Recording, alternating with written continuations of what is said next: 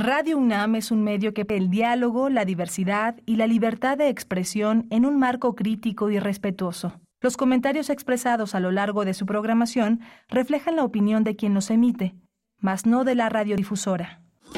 Radio UNAM presenta Primer Movimiento. El mundo desde la universidad.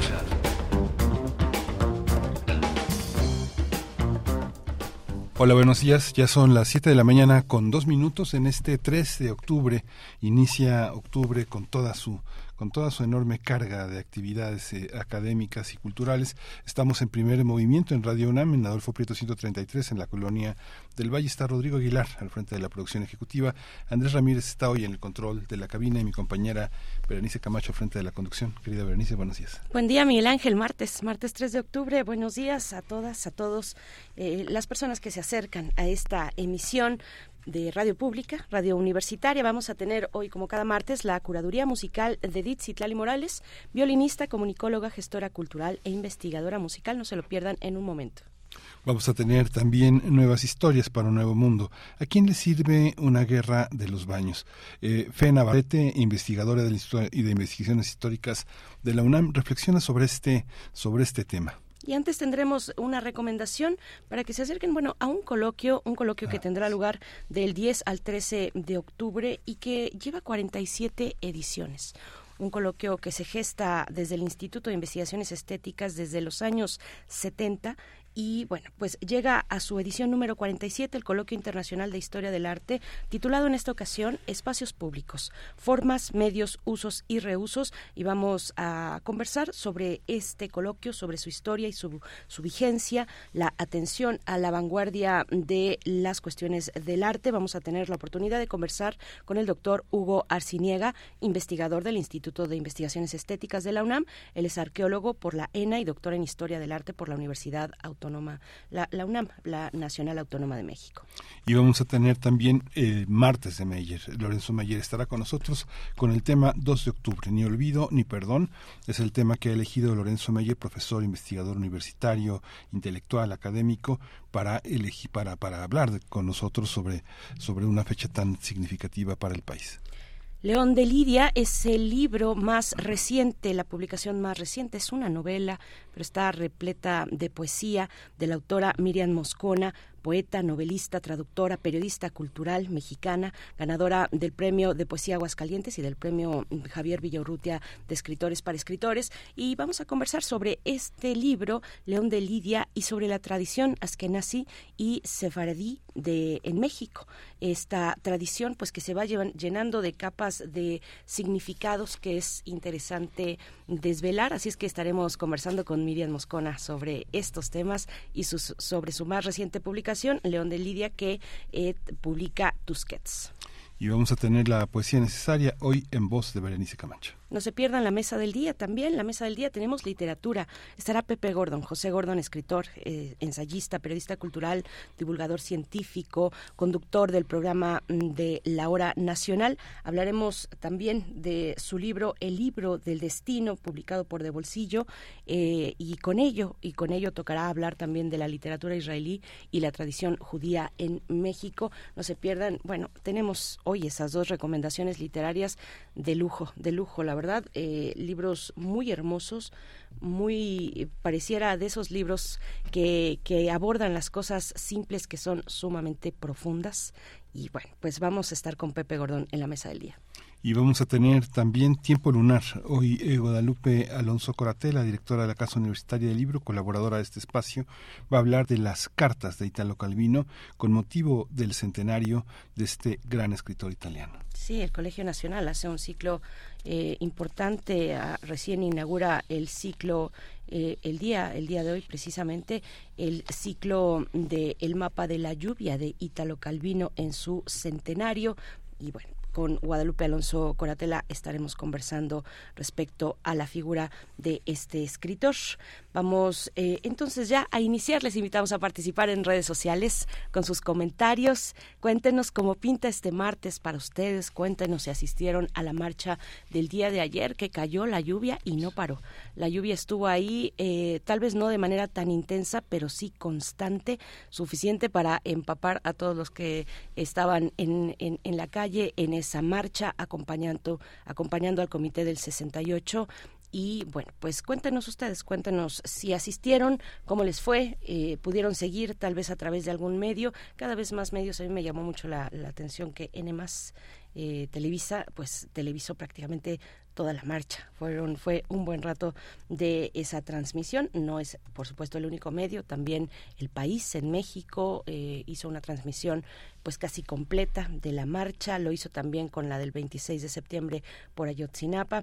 Cuéntenos ustedes. Ahí están las redes sociales de Primer Movimiento, arroba P Movimiento en X y en Facebook Primer Movimiento. Vamos con la música. Edith Citlali Morales ya está lista. Primer movimiento.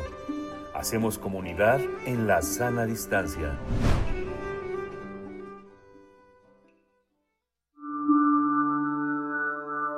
Curadores musicales de primer movimiento. ¿Qué tal, Berenice, Miguel Ángel?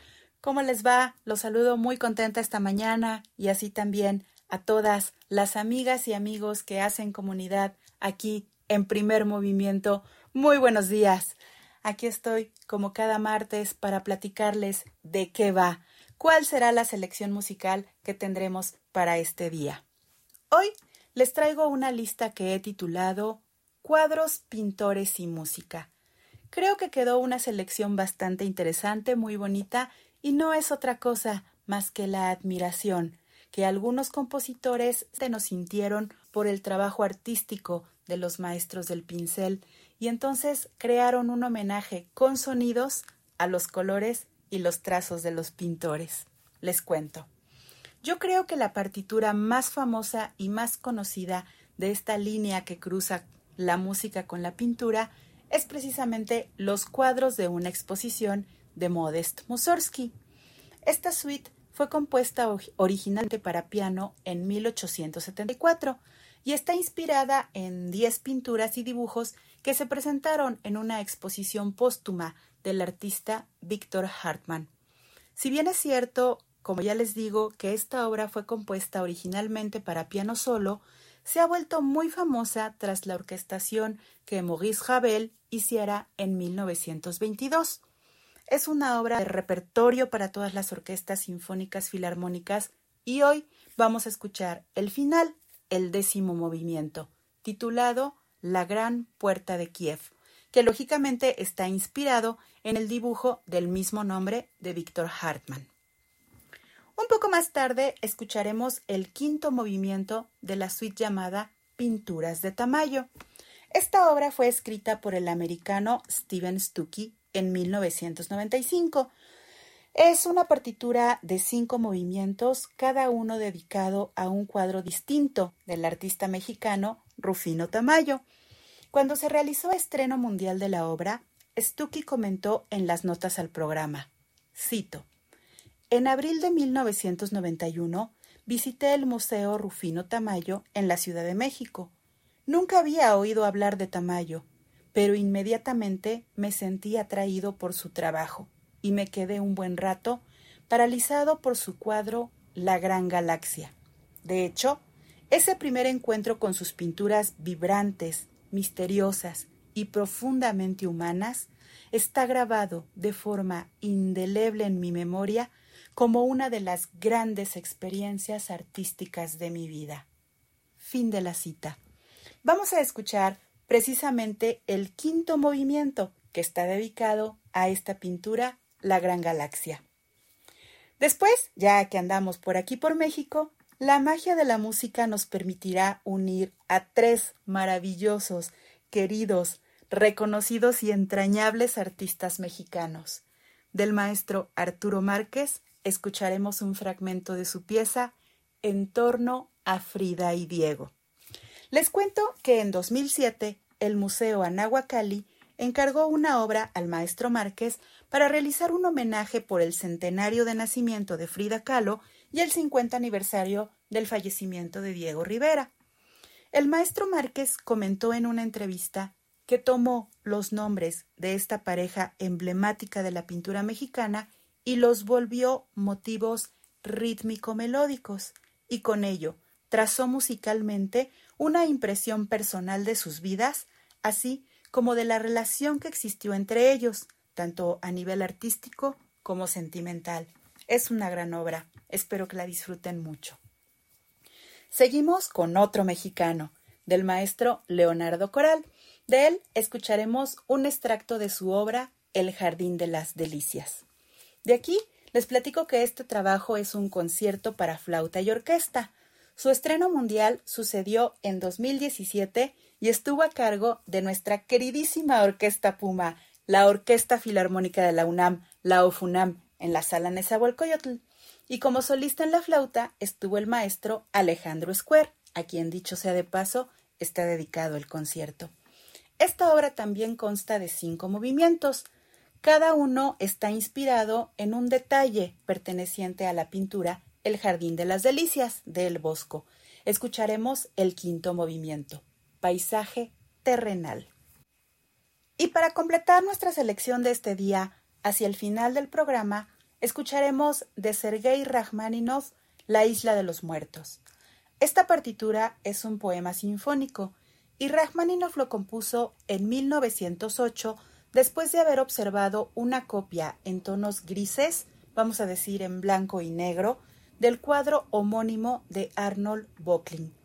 Es una obra que está escrita en compás de cinco octavos, lo cual nos genera una sensación de movimiento de las olas, como si estuviéramos sobre la barca del cuadro que se está aproximando a la isla.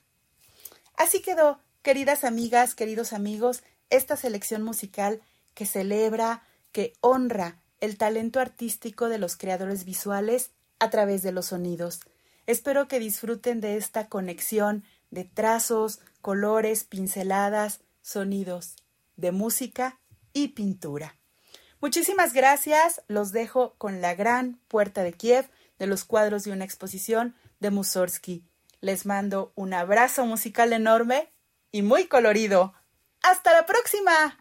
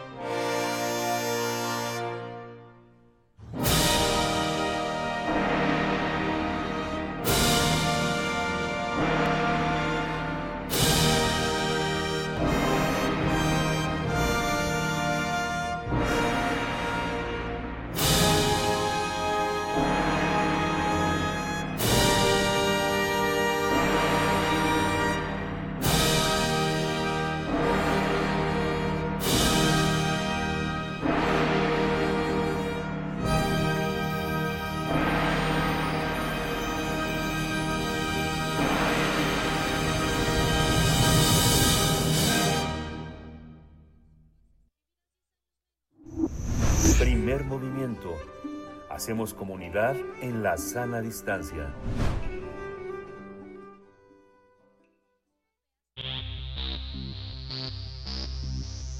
De festivales, ferias y más. Recomendaciones culturales. El Coloquio Internacional eh, de Historia del Arte es un encuentro emblemático que reúne académicos, investigadores e historiadores del arte en el mundo. La edición 47 de este encuentro se va a realizar de manera presencial del 10 al 13 de octubre en la ciudad de Oaxaca de Juárez, Oaxaca. En esta ocasión se regirá bajo el tema espacios públicos, formas, medios, usos y reusos, ya que propone repensar los significados de los lugares de tránsito, permanencia temporal y las formas culturales. A lo largo de 46 emisiones que se realizadas casi ininterrumpidamente desde 1975, el coloquio se ha convertido en un ejercicio de diálogo, reflexión y crítica de las artes, enmarcado en un eje temático distinto cada año. Es importante destacar que poco a poco el concepto de espacio público ha ganado relevancia en la historia del arte, ya que en un inicio únicamente se refería a las características físicas de la calle y la plaza, pero hoy en día se analiza desde diversos ámbitos. Este coloquio invita al público a repensar los significados de los lugares de tránsito, permanencia temporal y las formas culturales vinculadas al habitar. Y es que, bajo una visión diacrónica, la aparición del espacio público es inherente a la transición de las aldeas a las ciudades. Pues vamos a conversar sobre este coloquio que llega a su edición 47. Eh, este día nos acompaña el doctor Hugo Arciniega, investigador del Instituto de Investigaciones Estéticas de la UNAM. Él es arqueólogo por la ENA y doctor en Historia del Arte por nuestra universidad. Gracias, doctor Arciniega. Bienvenido a esta emisión, a Primer Movimiento. Muy buenos días. Muy buenos días. Agradezco mucho la invitación y la oportunidad de platicarles de este eh, coloquio. Tiene como eje formas, medios, usos y reusos. Cuéntenos, doctor, cómo cómo está cómo está pensado, qué qué ponencias, eh, cuáles son las ponencias que reflexionan sobre esta esta esta enorme diversidad de espacios públicos en el mundo. Bueno, el eje es justamente pensar la lectura del espacio público que hacen las artes. Y desde ahí comenzamos un poco con la definición.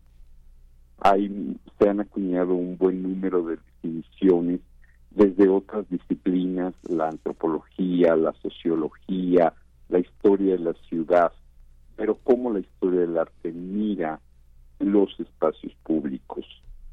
Luego nos vamos a estos dos elementos que me parecen que están poniendo justo el énfasis de toda esta construcción que se ha desarrollado desde hace 20 años más o menos, que el concepto empieza a utilizarse en la, en la historia del arte.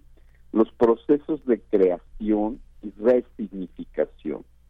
O sea, lo que tiene que ver con el diseño y los propósitos de esos espacios públicos, desde luego la plaza, desde luego la fiesta en la plaza en la época virreinal y desde luego los ceremoniales que tienen que ver con la muerte o en el hecho de honrar a los seres de la patria y cómo esos espacios construidos en los años finales de los siglos XVIII y todo el XIX se han ido resignificando en el 20 y en el 21. Y hay unas, unas mesas que son muy importantes que están pensadas para reflexionar sobre los monumentos y los antimonumentos en el espacio público.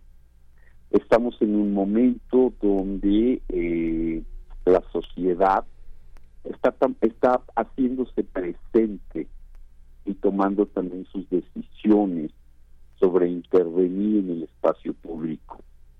Esto nos lleva a una problemática muy particular de retirar, modificar monumentos y dejar sus propias huellas a partir de sus luchas sociales.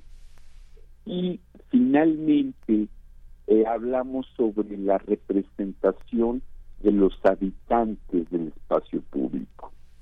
Este encuentro que se tiene con el otro, este encuentro que se tiene con las conductas del otro que no siempre son advertibles.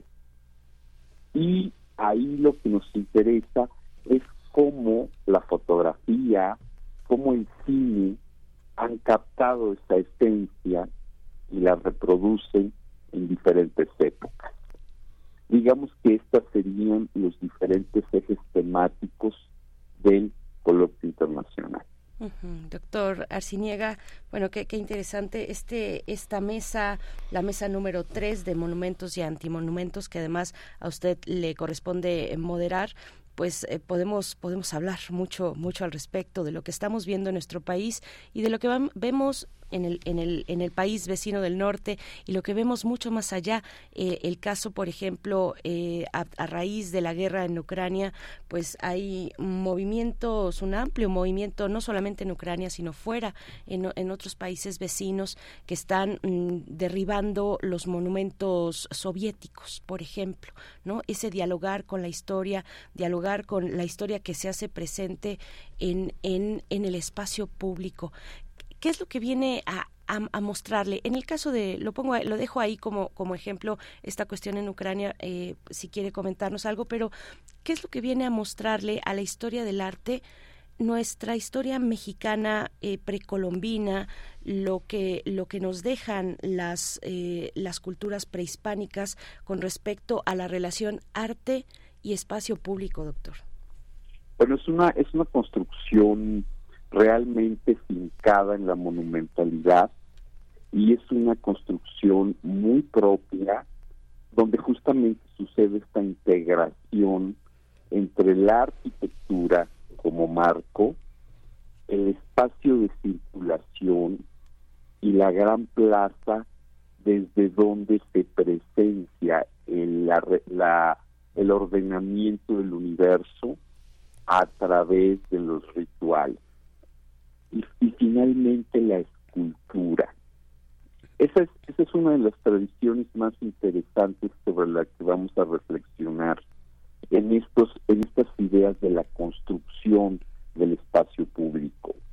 Eh, tenemos una, una mesa donde los colegas que están trabajando el mundo mesoamericano reflexionan justamente sobre lo que sucede en Xochicalco y Toniná, lo que sucede en Atzompa, para el caso oaxaqueño, y cómo esta idea de aproximarse a la divinidad desde la plaza también se mantiene durante el periodo virreinal, integrando, integrando estas, estas, esta tradición mediterránea.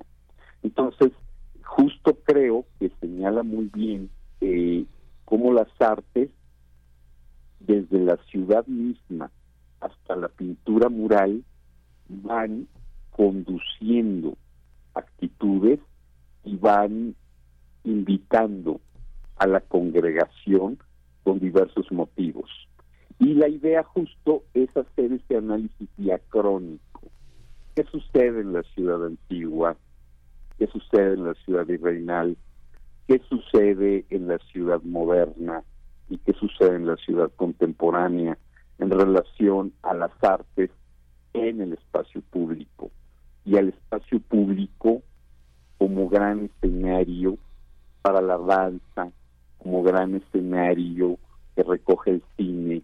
Incluso tenemos una, una ponencia muy interesante que habla del espacio público en la historieta, pasando por la literatura. Entonces es, es este giro que vamos dando sobre momento y búsqueda. Estamos en condiciones de pensar sociedades como la nuestra con una posibilidad o con capacidad de decidir sobre el sentido del espacio público o todo tiene que venir de, esa, de, ese, enorme poder de, del gobierno que eh, representa al Estado y que el Estado aparentemente reúne todos los valores que permiten entender una sociedad en su momento, en su momento, en su presente, en su, en su trayectoria histórica, eh, como, como pasa hoy. Eh, ¿Hay manera de construir el sentido de ese espacio? ¿Cómo se construye? ¿Cómo se construye ese imaginario del espacio público? Ahí muy interesante la pregunta y es justo una de las razones por la que eh, la propuesta de tema fue elegido por eh, el Colegio de Investigadores para esta emisión. O sea, la vigencia del concepto espacio público y justamente este intento de la sociedad, no solo en el caso mexicano, sino en diferentes latitudes, de tomar el control, aunque momentáneo, del espacio público, del espacio público como manifestación y del espacio público y las decisiones sobre su uso y conformación desde una sociedad más democrática. Eh, justamente esa, esa posibilidad y esos ejercicios que hemos estado viendo sobre diferentes maneras de decidir sobre el espacio público, de decidir sobre el modo de vivir un parque, de decidir y de cómo los vecinos se organizan para defender una plaza que les es significativa en oposición directa a decisiones tomadas desde una organizaciones más centralizadas es una de las es una de las cuestiones que da vigencia. Ir a la parte subyacente de eh, el decidir sobre qué monumentos permanecen o cómo intervenir los monumentos, intervenir también desde el sentido artístico y cómo la sociedad va haciendo consciente desde otro lugar su participación y su decisión sobre la calle, el paseo, el espacio público, su mobiliario y las formas, muy importante también, de mantenerlo vivo, de mantenerlo activo. No olvidemos, no olvidemos que durante el siglo XX hay un retraimiento, es a nivel mundial, hacia los espacios privados, semiprivados, y ahora volvemos, sobre todo después de la conciencia de la pandemia, volvemos a repensar en los lugares para permanecer afuera de la propia vivienda. Sí, doctor, y, y, sería eh, y es interesante, bueno, lo que nos comenta y, ponerlo, pues, ampliar todavía incluso más esta cuestión de las diferencias entre cómo es considerado o la noción que tenemos de lo público mismo en sociedades del sur global que, del norte global u, occidentaliza, u occidentales, por ponerlo de alguna manera, ¿no? Eh, como, como es en las comunidades donde la noción de lo, de lo público y por lo tanto también de lo privado o de lo no público, pues son muy distintas, ¿no? En, en, en, en sociedades más comunitarias, donde hay puertas abiertas a, a, la vecindad, a los vecinos, a la calle, eh, están, están las puertas abiertas, no, no se echan cerrojos. Bueno, ahora con la cuestión de la inseguridad, pues es una cosa distinta, pero digamos pensando en una tradición de cómo se comparte el espacio el espacio que también es privado y que deja de ser tan privado, ¿no? Eh, no sé si, si, estoy un poquito ahí revolviendo las cosas. Ayer, ayer conversábamos aquí, eh, una invitada, escritora, hacía mención de, de Virginia Woolf, eh, de esta de este título de la habitación propia y de cómo pues para para acá para nosotros para América Latina para otras regiones del mundo no europeas no anglosajonas pues la cuestión de lo propio o de la propiedad tiene nociones muy distintas. Doctor cómo se ve desde pues desde desde esto que están proponiendo en el coloquio bueno aquí estamos eh, centrándonos en el espacio público urbano. Ya de ahí estamos definiendo el universo que es la ciudad. Y de en esa ciudad, cómo se va conformando, tanto físicamente como su sistema de relaciones, a través de la coexistencia y el uso de esos espacios. Pero es muy interesante y hay una condición más antropológica, más que nos expresa mejor como especie, ¿Y a qué me refiero? Al encuentro con el otro, a quien no conozco, en un lugar común. donde yo asisto a diferentes horas, donde coincido y donde no tengo la certeza de cómo va a ser la conducta del otro en ese espacio.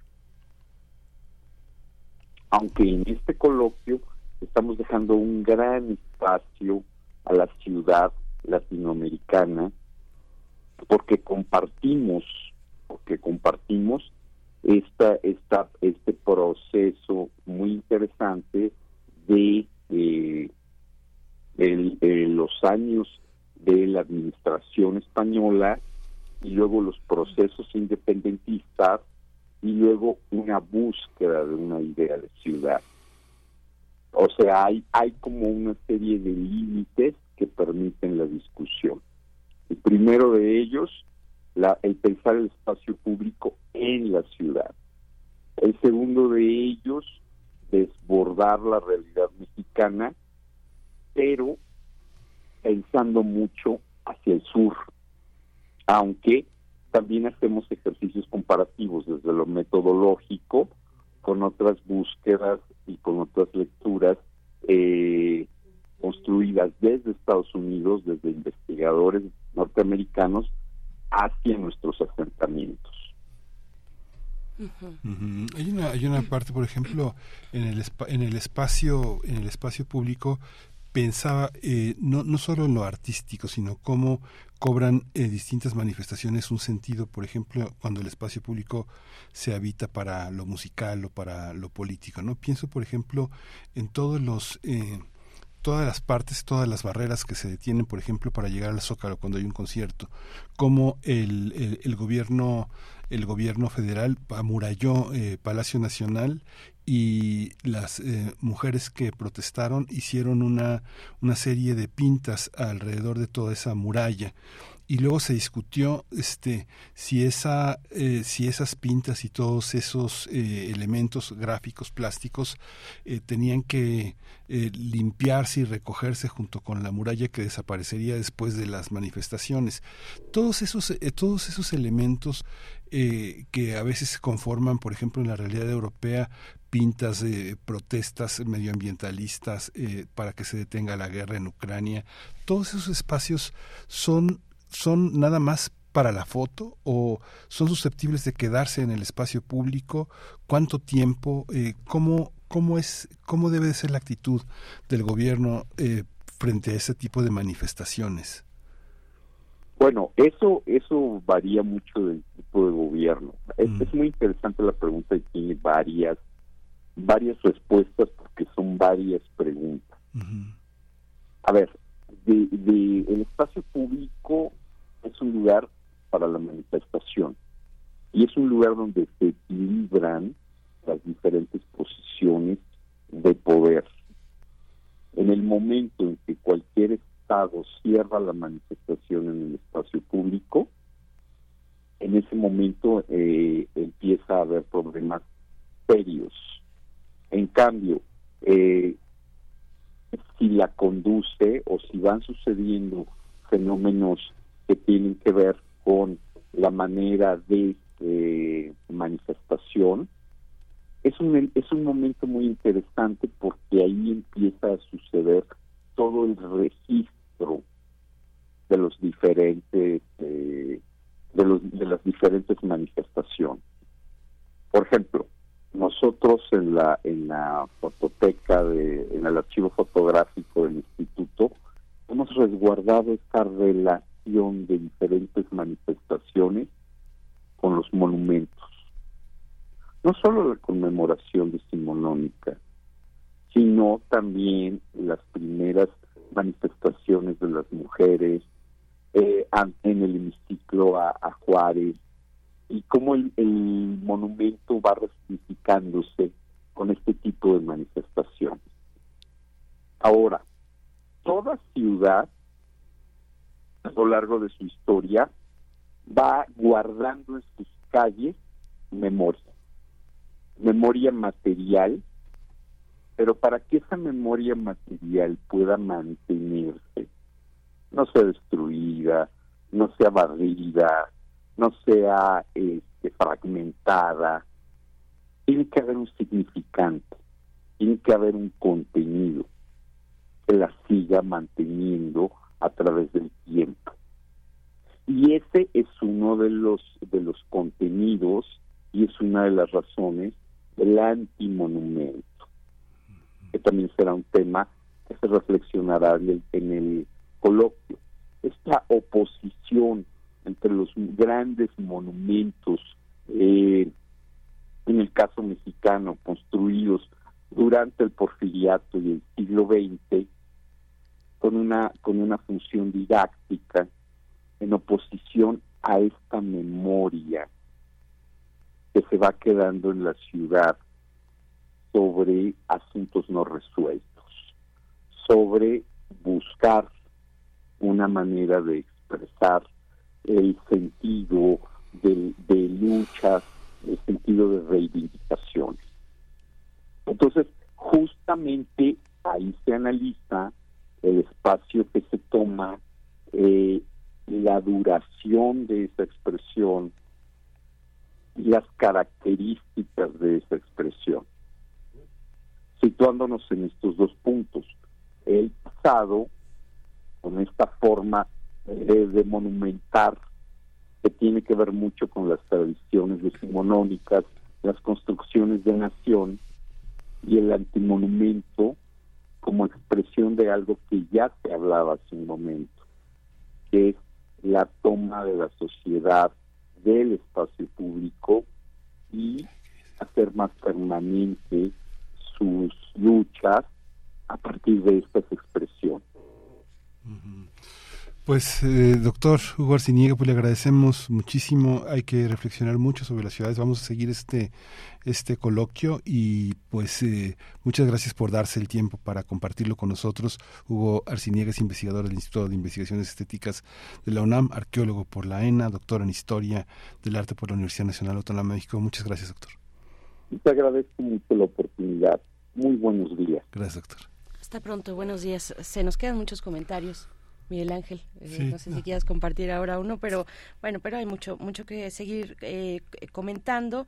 Eh, que bueno que, que, nos acompañó el doctor Arciniega, pues para poner aquí estas reflexiones o parte de ellas que también, bueno, que por supuesto tendrán lugar en amplitud en este coloquio internacional de historia del arte, espacios públicos, formas, medios, usos y reusos. La modalidad es híbrida. Se habrá transmisión por el canal de YouTube del Instituto de Investigaciones Estéticas de la UNAM eh, el, coloquio que se llevará a cabo del 10 al 13 de octubre en el Centro Cultural San Pablo, en Oaxaca, en Oaxaca de Juárez, Oaxaca.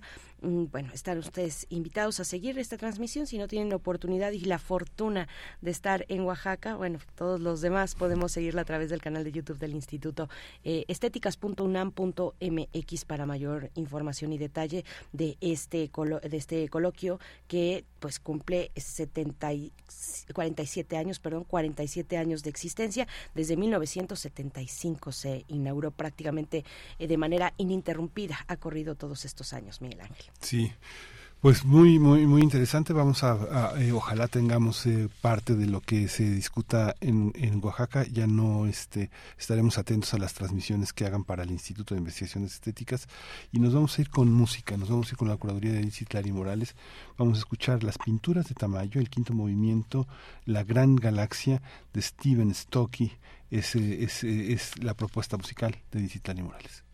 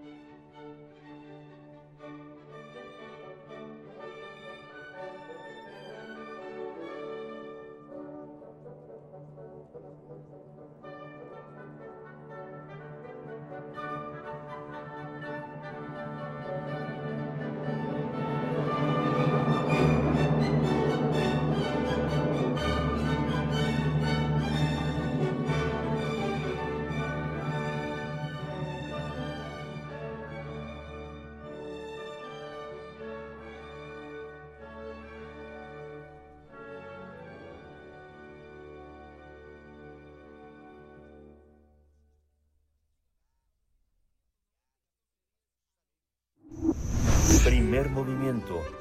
Hacemos comunidad en la sana distancia.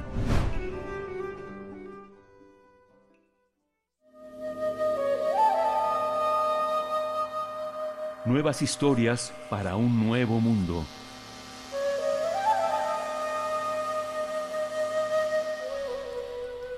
Esta mañana de martes damos la bienvenida a Fe Navarrete, investigadora del Instituto de Investigaciones Históricas de la UNAM. Este tema, ¿a quién le sirve una guerra de los baños? Fe Navarrete, gracias por estar esta mañana, por pues compartir estos temas que están en la discusión pública. Fe, eh, gracias, bienvenida. Hola, buenos días. Este, buenos días y qué gusto saludarlos, Berenice y Miguel Ángel, como siempre.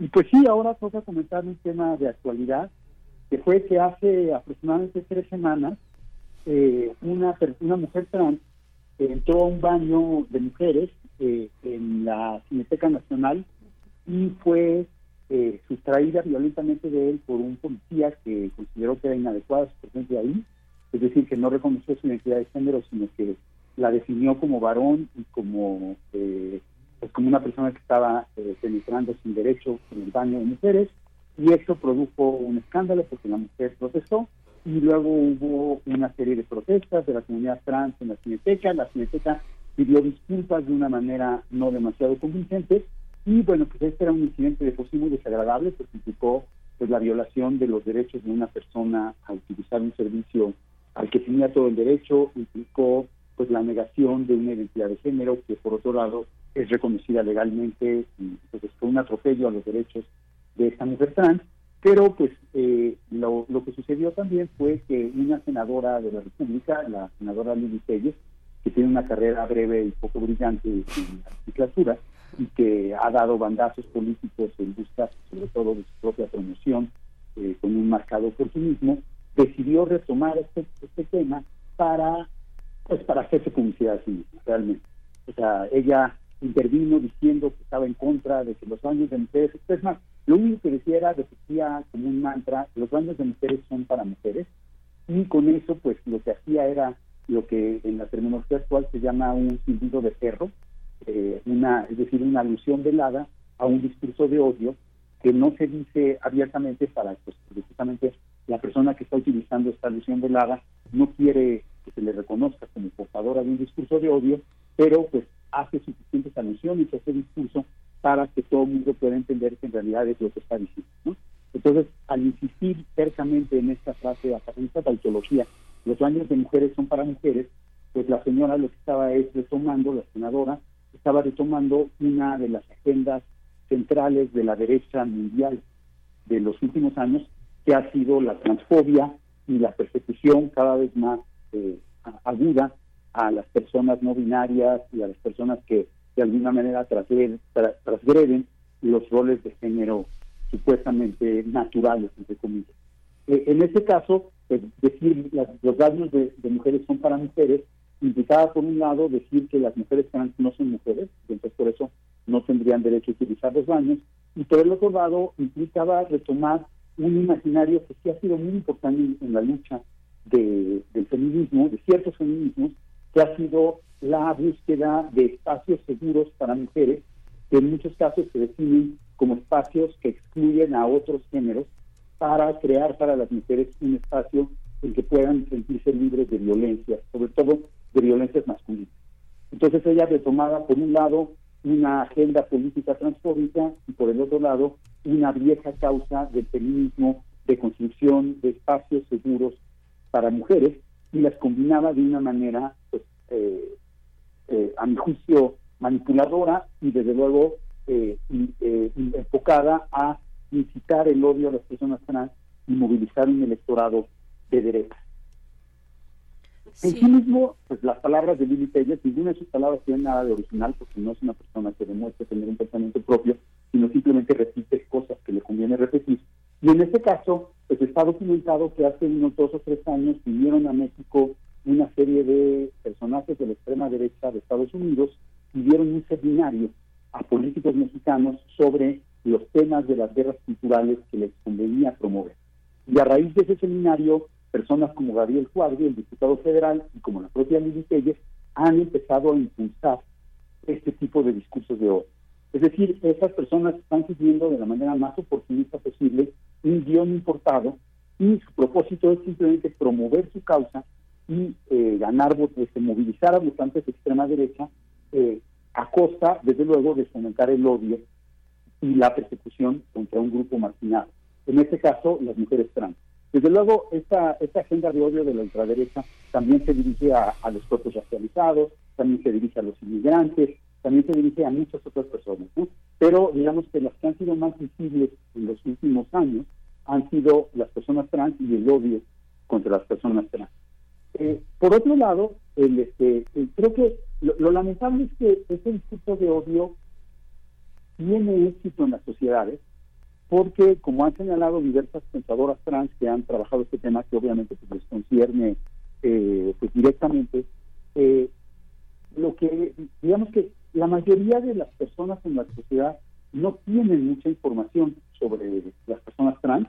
Las personas trans, que somos una minoría eh, muy pequeña de la población total, eh, según algunas estadísticas seríamos menos del 1% de la población, aunque desde luego es muy difícil tener cifras exactas, y por lo tanto, pues la inmensa mayoría de, las personas eh, en México y en el mundo ni conocen a una persona trans, ni han visto personas trans, ni tienen realmente una información detallada sobre qué significa la identidad de género, sobre las posibilidades de identidades no binarias, sobre las realidades y los procesos de las personas trans. Y entonces, eh, lo, es, esa ignorancia de las mayores personas, de la mayoría de las personas, puede seguir varios caminos, como todas las ignorancias. Si las personas reciben información fidedigna, información confiable, y enfocada hacia que entiendan a las personas trans, muchas personas aceptarán a las personas trans en función de esa información que reciben. Y eso puede llevar a una mayor tolerancia social hacia las personas trans. Sin embargo, si esa ignorancia es aprovechada por políticos de derecha con tan pocos escrúpulos como Gabriel Cuadri o Lili Pérez, puede generar el odio, porque eh, esa ignorancia si es alimentada por eh, discursos de miedo, como que las personas trans son peligrosas, por discursos de, pues de deshumanización de las personas trans que afirman que en el fondo están locas, que afirman que en el fondo están confundidas, que no saben lo que hacen, con una serie de discursos descalificatorios de las personas trans, pues ese, esa ignorancia se puede convertir en odio.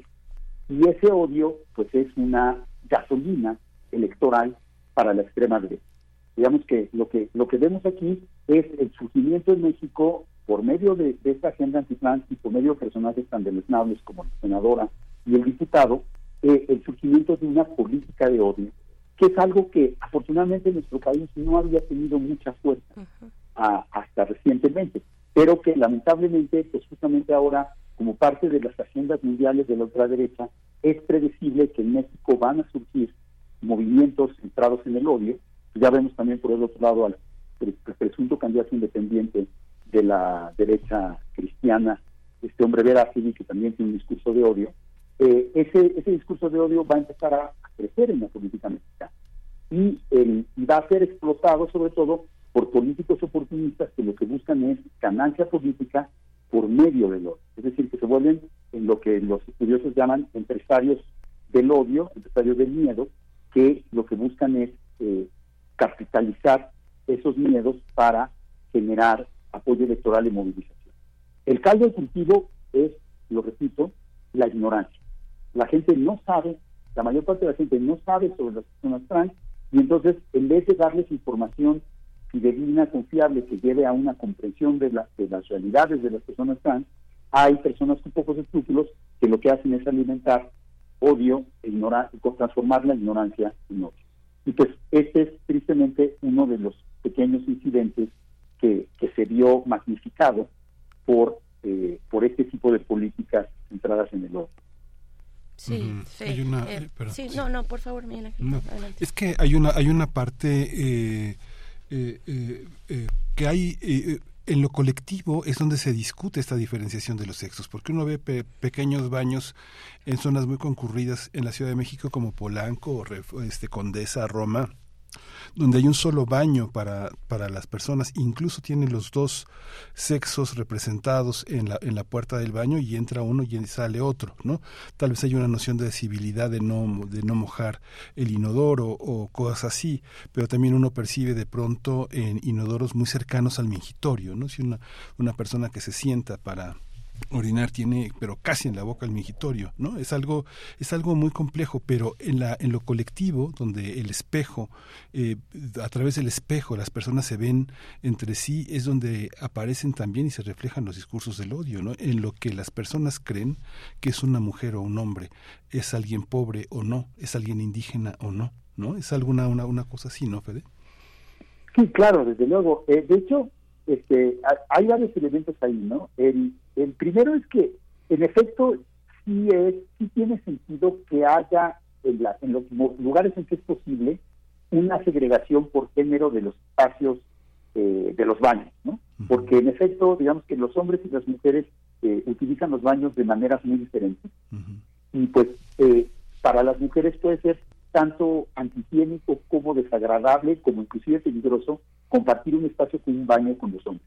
Esto se puede resolver de muchas maneras, ¿no? Es un problema práctico, un problema de seguridad, que es muy legítimo, y que lo que habría que tomar en cuenta es que en el caso de los baños, el problema de fondo es, por un lado, los hábitos higiénicos no muy deseables de los varones en el uso de los baños, que son una realidad, y por el otro lado, la, la violencia sexual que los varones pueden ejercer sobre las mujeres en los baños, que también es una realidad.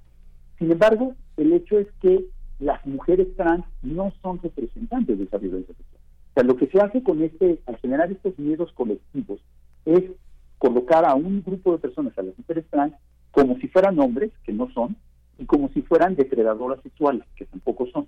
Y eso lo que subestima es el hecho de que si las mujeres trans son obligadas a utilizar baños de hombres, son mucho más, eh, pues, sus posibilidades de ser agredidas son mucho mayores. Entonces, en realidad, en vez de eh, digamos que si el problema es la violencia sexual masculina, el en, la manipulación consiste en, eh, en colocar a las mujeres trans como si fueran hombres y como si fueran agresoras, y no como lo que son, mujeres que también pueden ser víctimas de agresión por parte de esa violencia masculina. Entonces ahí lo que hay es una disputa sobre lo que es femenino o no, que ahora pues no tenemos tiempo de, abordar, pero que podríamos discutir eh, la próxima vez, porque tiene una larga historia y los baños han sido objeto de disputa justamente por ese lado.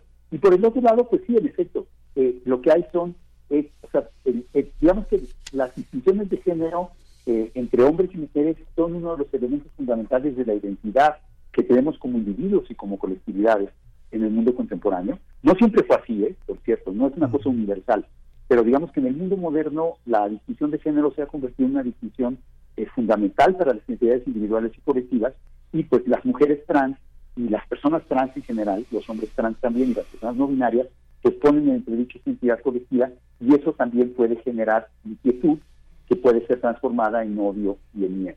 Gracias, Fe Navarrete. Nos hace falta muchísima pedagogía, también una pedagogía sobre las identidades del género. Ya lo decías al inicio, eh, pues si, nos ponemos a decir lo que se ha establecido y pensado como idea de mujer, muchas salimos eh, sobrando o no encajamos en ese molde. No todas son madres, no todas menstruan, no todas tienen senos, no todas tienen, no todas son casadas, no todas tienen la piel tersa. En fin, eh, gracias, Fe Navarrete. Nos encontramos en 15 días para seguir conversando contigo. Hasta pronto. Claro que sí, con todo gusto. Gracias. 8 de la mañana, vamos al corte. Síguenos en redes sociales. Encuéntranos en Facebook como Primer Movimiento y en Twitter como arroba PMovimiento. Hagamos comunidad.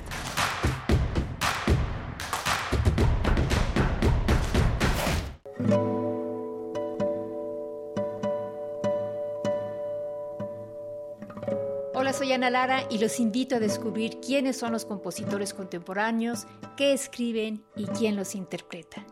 La cita es todos los miércoles a las 18 horas en Nació una nueva música, por supuesto en Radio UNAM 96.1 FM, Experiencia Sonora.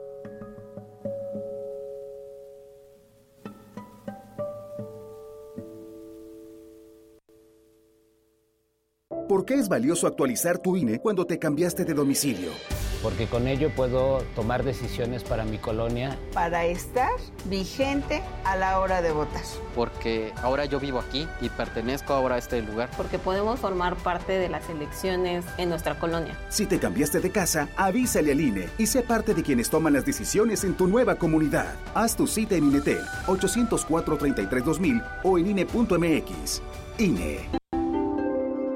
Decídete a ser educadora o educador comunitario. Acércate a la APEC y conoce más sobre esta práctica educativa comunitaria. Recibirás formación académica permanente, apoyos económicos y la oportunidad de seguir estudiando. Para más información, visítanos en conafe.gov.mx diagonal registro. Consejo Nacional de Fomento Educativo. Secretaría de Educación Pública. Este programa es público, ajeno a cualquier partido político. Queda prohibido el uso para fines distintos a los establecidos en el programa.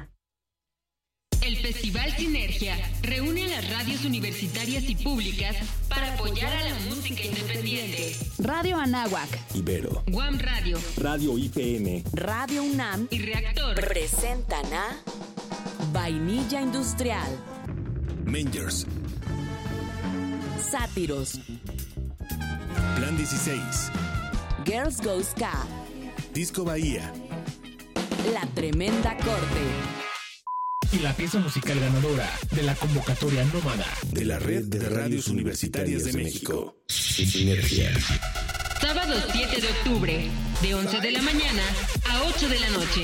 Gana tus boletos en la programación de las radios participantes. Sinergia. El impulso vital que nos identifica, nos une y nos transforma. Sinergia. Sigue la transmisión en Radio UNAM por el 96.1 de FM el sábado 7 de octubre, a partir de las 5 de la tarde.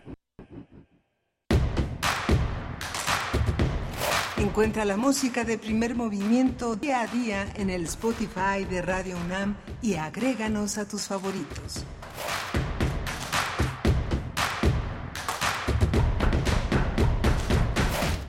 Buenos días, ya son las 8 de la mañana con tres minutos en este martes 3 de octubre del 2023. Les saludamos, les saludamos desde Radio UNAM eh, en primer movimiento y también en Radio Nicolaita esta mañana. Eh, estamos con Radio Nicolaita de 8 a 9 en el 104.3 de la frecuencia modulada en Morelia y acá en Ciudad de México. Rodrigo Ailar se encuentra en la producción ejecutiva. Está Andrés Ramírez esta ocasión en la operación técnica de la consola y Miguel Ángel, Miguel Ángel Quemain en la conducción. Miguel Ángel, buen día con este tema que nos acaba de dejar Fe Navarrete aquí sobre el tema de los baños, las personas no binarias y las personas trans, eh, la cuestión de los baños, este caso que vimos eh, recientemente, lamentablemente, en la, en la Cineteca, en la Cineteca Nacional y que pues plagó de, de un odio profundo, de un desprecio y violencia profunda en el discurso que se, pues, que se dio en redes sociales y seguramente también en muchos espacios. Miguel Ángel. Hola, buenos días, Berenice. Buenos días a todos nuestros escuchas. Sí, el tema que pone Fede Navarrete es muy interesante sobre el uso de los baños, la, la, división eh, de sus usos, pero sobre todo el escenario de la del conservadurismo y de la agresión y de los discursos de odio que padecen muchas personas por sus diferencias, que en este caso estaba marcado por una chica trans, pero hay una serie de diferencias también, eh, ser joven, ser tatuado, ser este diferente, hay una, hay una serie de de escenarios donde las personas no son bienvenidas, no son bien vistas. Y la cantidad de, eh, también de paisajes que nos permiten entender cómo eh, las diferenciaciones son eh, sobre el espacio público, que es algo muy importante. Cuando alguien invita a su casa a alguien o se hace alguna fiesta, hay un solo baño o se distingue en un, baño cuando las casas tienen dos para que en algún momento lo usen niños, eh, dado la dado lo que señalaba Fe Navarrete sobre este a veces la la dificultad de eh, un, baño compartido entre adultos, no sé, cuando hay niños, este, pues tal vez eh, la, la, vigilancia en la, en, la higiene, en la capacidad de limpiar el baño para que puedan usarlo, hace una distinción, pero lo que estamos eh, discutiendo en cuestión es cómo un discurso de odio se apropia también de, de los cuerpos, de los tipos, los segrega, los confina, los expulsa, que es parte de lo que el discurso público pues promueve como igualdad, promueve como este como un espacio democrático para todos y todas. Sí, eh, sí, sí, claro. Y bueno, este, estos micrófonos también son un espacio abierto y de respeto abierto y de respeto porque representamos a una comunidad, una comunidad que es diversa, la, la comunidad de estudiantes de del estudiantado de nuestra universidad y también del profesorado y de trabajadores y trabajadoras. Así es que, bueno, pues eh, por más allá de lo que uno pueda pensar en lo individual, estos micrófonos eh, tienen esa, esa característica porque representamos a esa comunidad. Es un debate que no es nuevo, por supuesto, que tiene mucho tiempo, el de, el de el de la definición, las definiciones sociales históricas de lo que es o no una mujer o un varón. Eh, hay un discurso, por acá nos pedían algunas referencias, es que justo lo que yo eh, comentaba y le proponía a Federico Navarrete eh, eh, era, o lo que le, ponía ahí para, para continuar, es que nos falta mucha pedagogía, una manera efectiva de acercar estas reflexiones que llevan mucho tiempo, de acercarlas a la sociedad, a todos nosotros, de acercarnos a ellas. Creo que no hay los suficientes materiales pedagógicos para comprender de qué estamos hablando cuando hablamos de las nociones de hombre o de mujer. Pero hay un discurso para, para irnos muy lejos, para ver, no data de ahí, pero, pero uno de los, em, digamos, de los materiales ya de hace bastante tiempo, del siglo XIX, de mediados del siglo XIX, es el de este discurso de una mujer eh, que, que, nació esclava en los Estados Unidos, en, en Nueva York, Sojourner Truth, este discurso que se ha replicado en bueno, miles de veces, eh, es una mujer eh, afrodescendiente y muchas mujeres afrodescendientes hoy leen constantemente este discurso que se titula ¿Acaso no soy una mujer? Y entonces ella empieza a, a tomar distancia, a describir por qué ella es o no una mujer con respecto a las mujeres blancas que sí tienen ciertos derechos a las que se, las se les trata como una dama, ¿no? En esos contextos, siglo XIX, pensémoslo así. Y bueno, hace una disertación muy importante, muy interesante de lo que una mujer hace o no. La mujer trabaja la tierra o no trabaja la tierra, tiene las manos curtidas o no las tiene, porque a mí no me miran de esa manera. Bueno, en fin, eh, es, es, es muy bello, es muy bello este discurso. Acérquense a él a ver qué les parece y sigamos conversando, sigamos conversando de esto. Eh, lo decía Fe Navarrete, ya surgieron, no van a surgir, ya surgieron, surgieron movimientos pues de con discursos de ultraderecha que quieren quitar algunos algunos derechos. En México ya surgieron, no estamos en el nivel de otros países. Eh, que, que, están en, digamos, si pensamos en contextos electorales, están en las preferencias, más arriba. Eh, en, los, en los punteros. En México es un momento distinto, pero no quiere decir que, que existe esa ausencia, bueno, que, que, que, haya ausencia de esos discursos. Hay que, hay que seguir conversando, me parece. Hay que abrir al diálogo y eh, pensar en los derechos, eh, entre más derechos, pues mejor para todas las personas, Miguel Ángel. Es importante que mantengamos la posibilidad de reflexionar y de entender cómo en este porcentaje que señala, señalaba eh, de, eh, eh, minoritario, minoritario eh, poblacionalmente, demográficamente, pero en lo simbólico es, tiene, tiene una presencia enorme. O sea, hay, una, hay un imaginario y una articulación del deseo, de la fantasía, del temor, de, eh, del, deseo de abrazarse a esa idea que hace que lo trans no sea minoritario. Con todo y que sea minoritario demográficamente, está entre nosotros y tiene una carta de naturalización muy importante de distinguir en conjunto y a cada persona. El respeto es para cada vínculo que uno sostiene con los demás. Bien, pues ahí están las reflexiones que les compartimos. Eh, cuéntenos ustedes siempre en el marco del respeto, siempre en el marco del respeto recibimos sus comentarios. Agradecemos que así sea. En nuestras redes sociales vamos a ir ya con el doctor, bueno, estará el doctor Lorenzo Meyer en unos momentos más. Hablará del 2 de octubre, ni olvido, ni perdón, el doctor Lorenzo Meyer, profesor investigador universitario, y estará también, bueno, tendremos una propuesta literaria muy interesante. Sí, va a estar con nosotros Miriam Moscona, eh, eh, León de Lidia es el, el, título de su nueva novela, de esta novela que ha publicado Tusquets y que es una continuidad de un gran proyecto literario que abraza su poesía, su labor de, de traductora y su labor de narradora. Bien, pues ahí están los contenidos para esta hora que ya inició, 8 con 10 minutos. Vamos con el doctor Lorenzo Meyer. Primer movimiento. Hacemos comunidad en la sana distancia.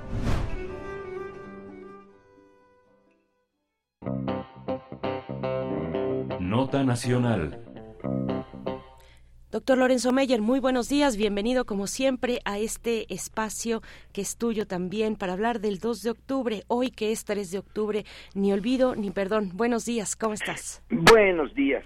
Doctor, pues sí, no podía uno dejar eh, pasar la fecha sin hacer referencia Ah, vaya que sí es un hecho histórico lamentable, pero es histórico y eh, hay que sacarle la eh, mejor interpretación posible. Eh, sí, eh, es una tragedia, pero creo que se pueden encontrar varias lecciones allí para que no se repita. Así que eh, el tema que quiero tratar es el eh, no olvido, en primer lugar, no olvidar, independientemente de cómo lo abordemos, de manera positiva o, la obvia, la negativa. Y eso de el perdón, que es eh, una posición para algunas religiones eh, muy necesaria, perdonar eh, a los que nos ofendieron, etcétera. Sí, eh, individualmente puede ser un, un camino aceptable y no andar siempre eh, recordando los agravios y dándole vuelta una y otra vez. Pero en temas eh, como el que nos referimos ahora de la represión, temas sociales, el no perdonar, bueno, tiene su, su sentido. Ya los responsables pasaron a otra vida y Díaz Ordaz hace tiempo que dejó este mundo. Eh, no puede importarle el que no se le perdone, pero nosotros debemos de mantenerlo, el no perdón, en función del presente y del futuro. Quiero eh, hacer una reflexión en parte eh, personal y eh, fundamentalmente de interés eh, general. Yo estaba en el 68, yo estaba en la Universidad de Chicago, ahí hicimos algunas manifestaciones muy pequeñitas apoyados por estudiantes chicanos, porque estudiantes mexicanos había pocos, todavía no se llenaba de Chicago Boys el eh, eh, departamento de economía. Y sí, eh, realmente éramos un puñadito de mexicanos, pero eh, los chicanos, que tampoco eran muchos, eh, allá en el 68, eh, fueron la, el contingente más numeroso, éramos como 20, eh, para protestar en la avenida Michigan, que es la avenida principal allá en, en Chicago. Pero lo quiero ligar con el 71, en donde ya estaba yo de regreso en México, y cometí un error de interpretación, pues, eh, perdón, no sé si decir muy comprensible o imperdonable, eso todavía no lo decido. Ya eh, de vuelta al Colegio de México, los eh, estudiantes de licenciatura con los que yo tenía que ver, pues algunos de ellos eh, se preparaban para la manifestación del jueves de Corpus de, de 1971. Y el, en la discusión yo sostuve la tesis bastante estúpida de que no podía haber eh, otra represión como la del 2 de octubre porque eh, el resultado sería contraproducente. No, eh, no me imaginaba yo que el eh, 71 fuera una repetición en menor escala y con una eh, variante que en vez de lanzar al ejército contra los manifestantes, se lanzara a los halcones, o sea, a un cuerpo preparado por el ejército, pero que no era del ejército, para que eh, no se empañara la imagen de la institución. Y después de, yo llegué a, al, a la confluencia, donde está el Cine Cosmos, o estaba el Cine Cosmos, ahí en, eh, en San Cosme y Melchor Ocampo, eh, llegué un eh, poco tarde y para unirme a la manifestación cuando eh, una valla de policías impidió a los que veníamos llegando entrar y empezaron los disparos. Yo no podía dar crédito a eso. ¿Cómo que estaban disparando? Los disparos eh, pasaban eh, en donde yo estaba, en el Cine Cosmos, por encima de nuestras cabezas eran disparos al aire, pero eran disparos y todo el mundo se fue al suelo incluidos los policías. Y me quedé en, estado de shock. ¿Cómo se puede repetir otra vez el 2 de octubre aquí? Eh, pero, ¿qué está pasando? Luego, eh, ya tuve tiempo de eh, reflexionar y echar mano de ciertas teorías y me di cuenta que era lo predecible, que yo debí de haber eh, tomado en cuenta y haber discutido con los estudiantes que la posibilidad de volver a un escenario similar al 2 de octubre era lo lógico dentro de la naturaleza del sistema. Y es que en el sistema autoritario, una de las reglas centrales de ese sistema es eh, que solo participan en política y de manera abierta y de cara al público eh, los actores ya sea individuales o colectivos, en este caso eh, organizaciones estudiantiles, si tienen la anuencia de el poder que está en la cúspide, en este caso de la presidencia en la teoría del eh, sistema autoritario no se puede permitir de ninguna manera movilizaciones independientes, porque eso eh, destruye la base principal del eh, sistema autoritario, que es el que solo participen en política, ya sea apoyando al régimen o con una discreta discrepancia, como por ejemplo el PAN en ese momento.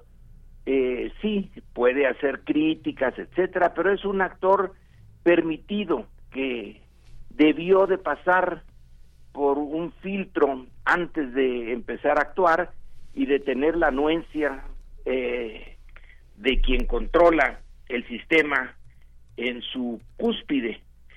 Pero si se intentaba volver a hacer una movilización, como fue el 71, usando eh, o teniendo como base lo que había pasado en Nuevo León, en los círculos de estudiantiles de Nuevo León, y que fue el motivo para eh, convocar a la manifestación de 1971, entonces se volvía a poner en duda y el mecanismo central del sistema autoritario que es no, no aceptar eh, actores eh, políticos independientes, movilizados, porque esa es la, eh, la esencia del control.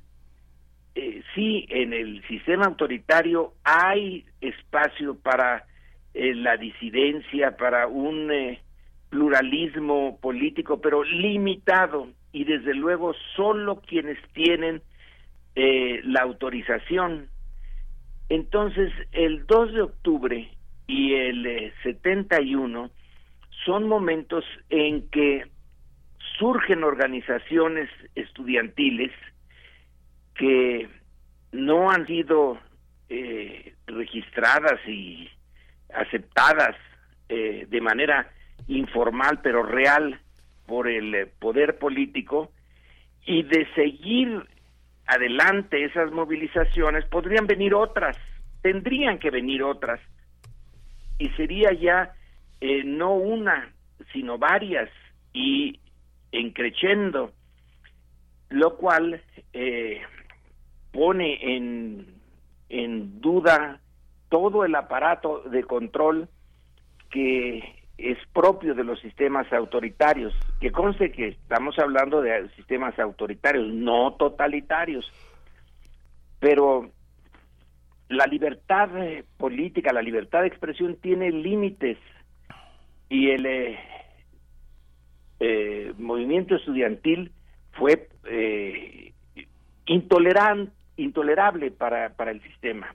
O se modificaba el sistema o se eh, cortaba de tajo la eh, expresión de movilizaciones independientes y exigiendo eh, no cosas muy tangibles como aumento salarial o algo por el estilo, sino algo muchísimo más serio. La democracia, pues es pedirle peras al olmo que un sistema autoritario acepte la democracia.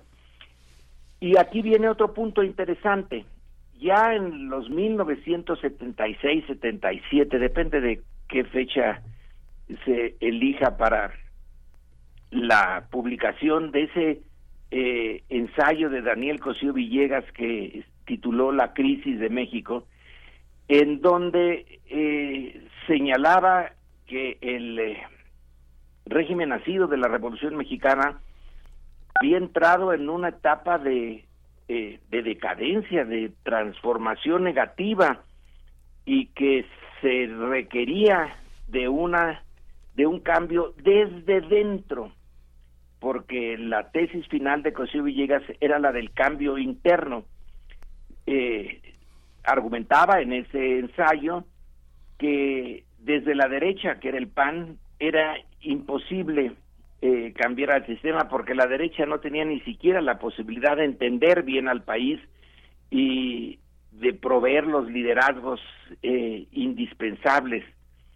Y la izquierda, bueno, pues estábamos en una época en que empezaba la Guerra Fría eh, y eh, también eh, Cosío Villegas dijo la izquierda pequeña y ligada a esta problemática internacional, etcétera, tampoco. Entonces pensó y consideró y pidió que fuera desde adentro del sistema que se hiciera la eh, eh, transformación.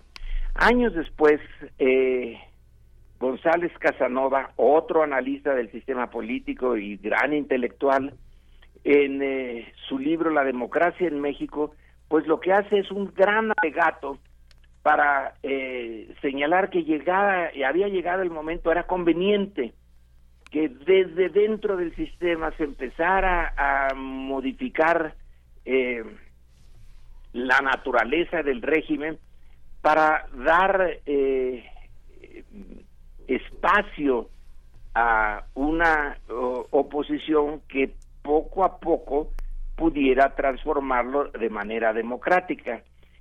Entonces, eh, la idea que desde dentro se podía modificar, bueno, pues eh, sí representaba una, una posible eh, salida al, a la rigidez que ya se mostraba en el sistema priista de partido de Estado, presidencia todopoderosa, etcétera, pero no tuvo no tuvo respuesta. Y el 68 pues eh, era eh, ya un, un ejemplo de que se había llegado a, a, una situación en donde no se podía seguir usando eh, el mecanismo autoritario sin empezar a encontrar momentos críticos ya había sucedido con los maestros, con los ferrocarrileros eh, antes, pero ahora en el 68 y en el 71 con el movimiento estudiantil era eh, algo distinto los eh, gremios como ferrocarrileros o maestros eh, o médicos incluso también eh, estaban esas eh, esa profesión organizándose que protesta eh, son muy localizables y se pueden eh, controlar vía los sindicatos, los salarios, la fuente de trabajo, pero los estudiantes no. Son más, es un espectro mucho más amplio de la sociedad, más eh, heterogéneo. Es que ya la sociedad misma está eh, llegando a los límites en que era posible manejarla de manera corporativa y autoritaria.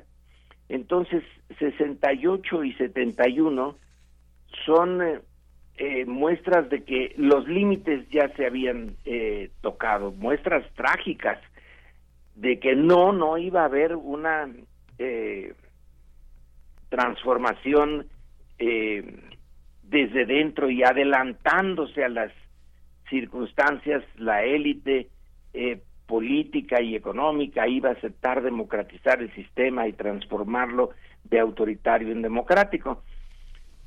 Las resistencias eh, fueron muchas y en realidad el, después de lo de Tlatelolco y, y, y lo del jueves de Corpus, bueno, pues fueron eh, eh, ya la la guerra, las guerrillas urbanas, rurales, eh, la represión eh, en Guerrero, la guerra sucia, que era ya muestra de que el sistema había llegado a sus eh, límites y luego encima de eso la crisis eh, del modelo económico que se desata a partir de 82 bueno pues entonces eh, ya eh, de una manera muy eh, pues eh, de crisis en crisis y de problema en problema por fin empezó a, a cambiar.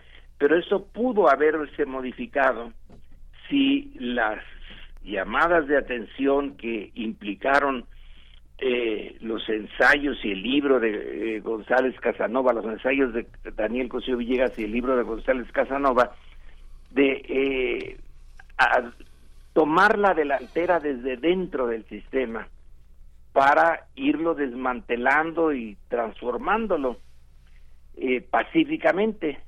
Bueno, eh, tomó muchísimo más tiempo, fue más accidentado el, el camino, pero creo que eh, lo que estamos viviendo eh, ahora también a trompicones y de manera no muy eh, suave, pero eh, sí estamos cambiando de manera pacífica con un retraso que no era necesario.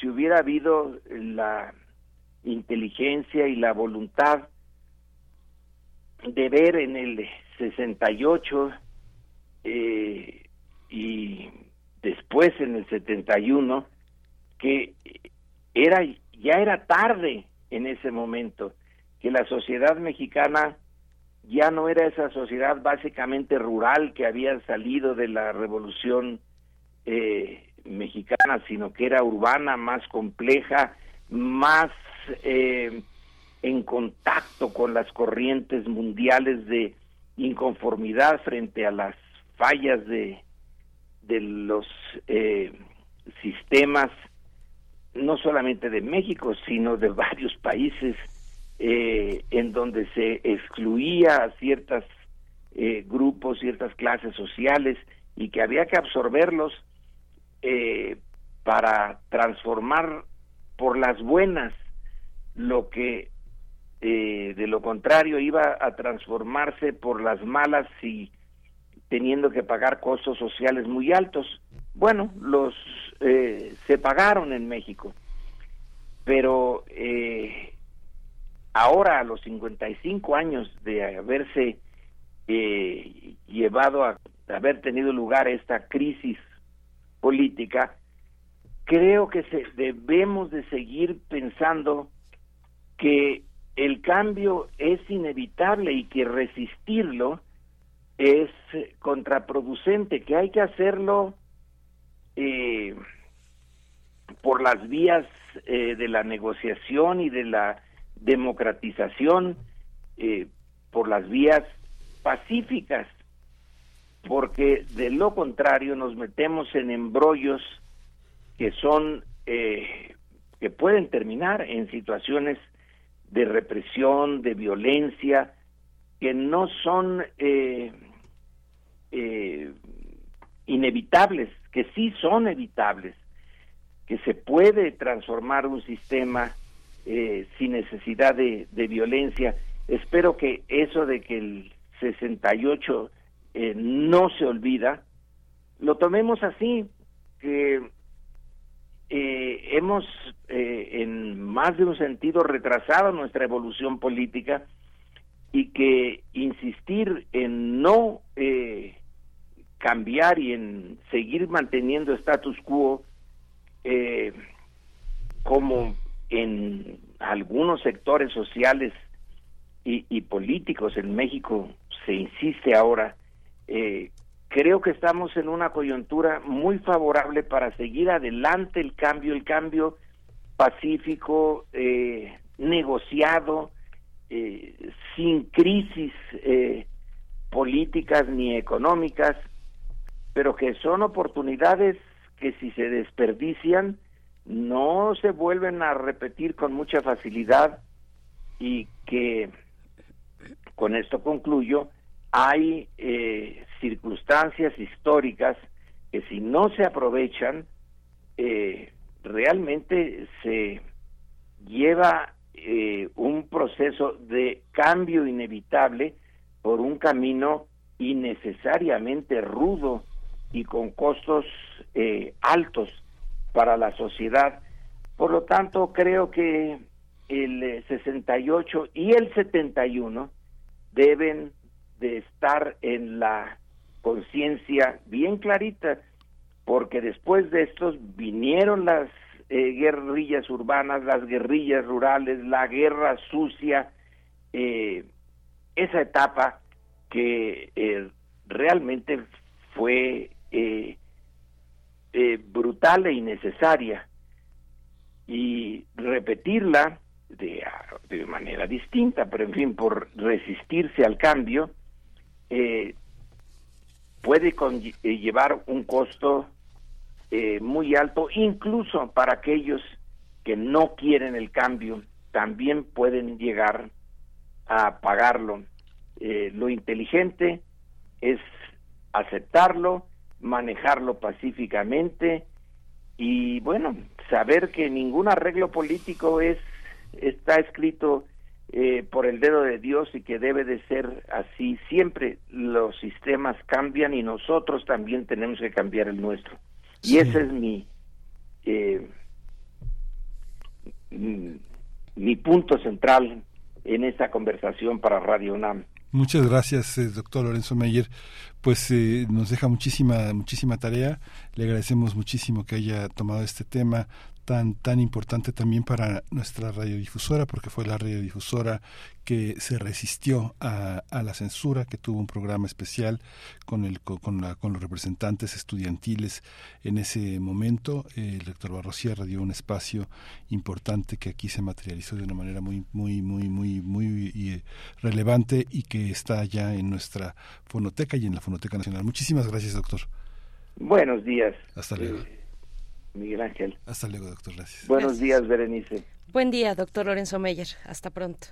Pues ahí está esta reflexión que nos comparte en el marco del 2 de octubre, de la conmemoración del 2 de octubre, la matanza de Tlatelolco, la matanza de estudiantes por parte del Estado. Y yo creo que hoy la sociedad mexicana, no sé si como nunca, pero eh, hoy tiene una importante conversación respecto al papel de las Fuerzas Armadas eh, en nuestro pasado y en nuestro presente también. Tenemos esa conversación, eso es, me parece innegable eh, y, que bueno, y que importante y que necesario que así sea. Nosotros vamos a hacer una pausa musical, una pausa musical que eh, de la curaduría de Edith Citlali Morales se trata de la pieza de Arturo Márquez dedicada a Frida y Diego, en torno a Frida y Diego.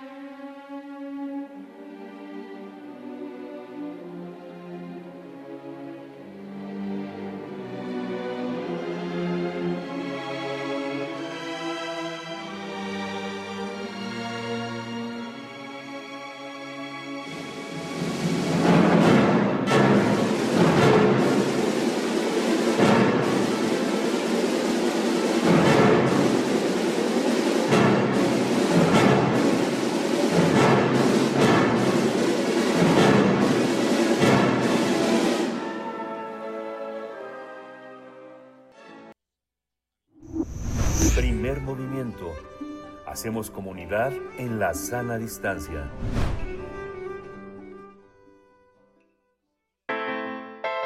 Nota Internacional.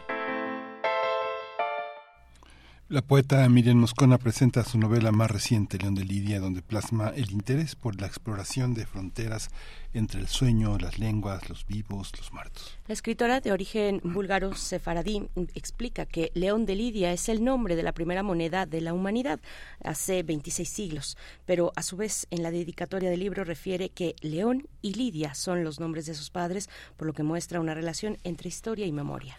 Las anécdotas del libro están expresadas en diferentes capas de tiempo eh, eh, al grado de volverse abstractas. Además, se hacen presentes diversos personajes, como una abuela furibunda y su hermana liberal que muestra humor, pero también plasma la fragilidad humana. A la autora le tomó 10 años escribir León de Lidia, un libro inclasificable que cuenta con historias autónomas, un cuaderno de imágenes y dibujos, a la vez que muestra retratos familiares o imaginarios. Moscona destaca que en esta obra analiza en qué medida nuestros muertos más queridos están en constante conversación con nosotros. Además piensa en cómo se manifiestan a través de nuestras voces y vidas, ya que tenemos la memoria y los sueños para conversar con ellos. Pues vamos a conversar sobre León de Lidia, libro de Miriam Moscona, editado por Tusquets Editores eh, en la colección de Andanzas. Este día nos acompaña su autora, Miriam Moscona, poeta, novelista, traductora, periodista cultural, ganadora del Premio de Poesía Aguascalientes y del Premio Javier Villorrutia de escritores para escritores. Gracias, bienvenida, qué placer. Miriam Moscona, muy buenos días. Buenos días, queridísimos Pere y Miguel Ángel, es un placer como siempre como siempre, perdón, tenemos ya un haber eh, de, de, conversaciones muy interesantes, hace no tanto con Signo de León de Salvatore Quasimodo, también ahí con Guadalupe Alonso, hemos hablado del legado de Eduardo Lizalde en su fallecimiento el año, el año pasado, eh, del poemario La muerte de la lengua inglesa, también del Nobel de Louis Gluck. Yo me puse a hacer un poquito un recuento de, de aquello, Miguel Ángel. Sí, ya lo veo. sí. hemos estado muy en contacto. Miren, hay una, hay una eh, continuidad asombrosa también en el libro y una, y una indagación también eh, original que también lo coloca como una, una pieza única, una pieza de continuidad y una pieza única. ¿Cómo está concebido? ¿Cómo te miras hacia atrás y, y hacia adelante a partir de León de Lidia? Bueno, vaya pregunta. ¿Cómo me miro? No lo sé. Pero sí, en efecto, este, este libro tiene una resonancia con, con el primer libro narrativo que publiqué, que es Tela de Cebolla, eh, hace, hace 10 años. Eh, otra cosa también, o sea, hay un, una continuidad porque hay ciertos temas que se repiten. Para mí este libro tal vez tiene una, una estructura más libre, más secreta, eh, hay temas que, que son como, yo creo que tuve muy presente la estructura de una sonata eh, para construir este libro, me refiero a su estructura. Es decir, hay un, un tema central que se repite, eh, pero bueno, hay momentos también que se despega de ese tema central y después vuelve, regresa.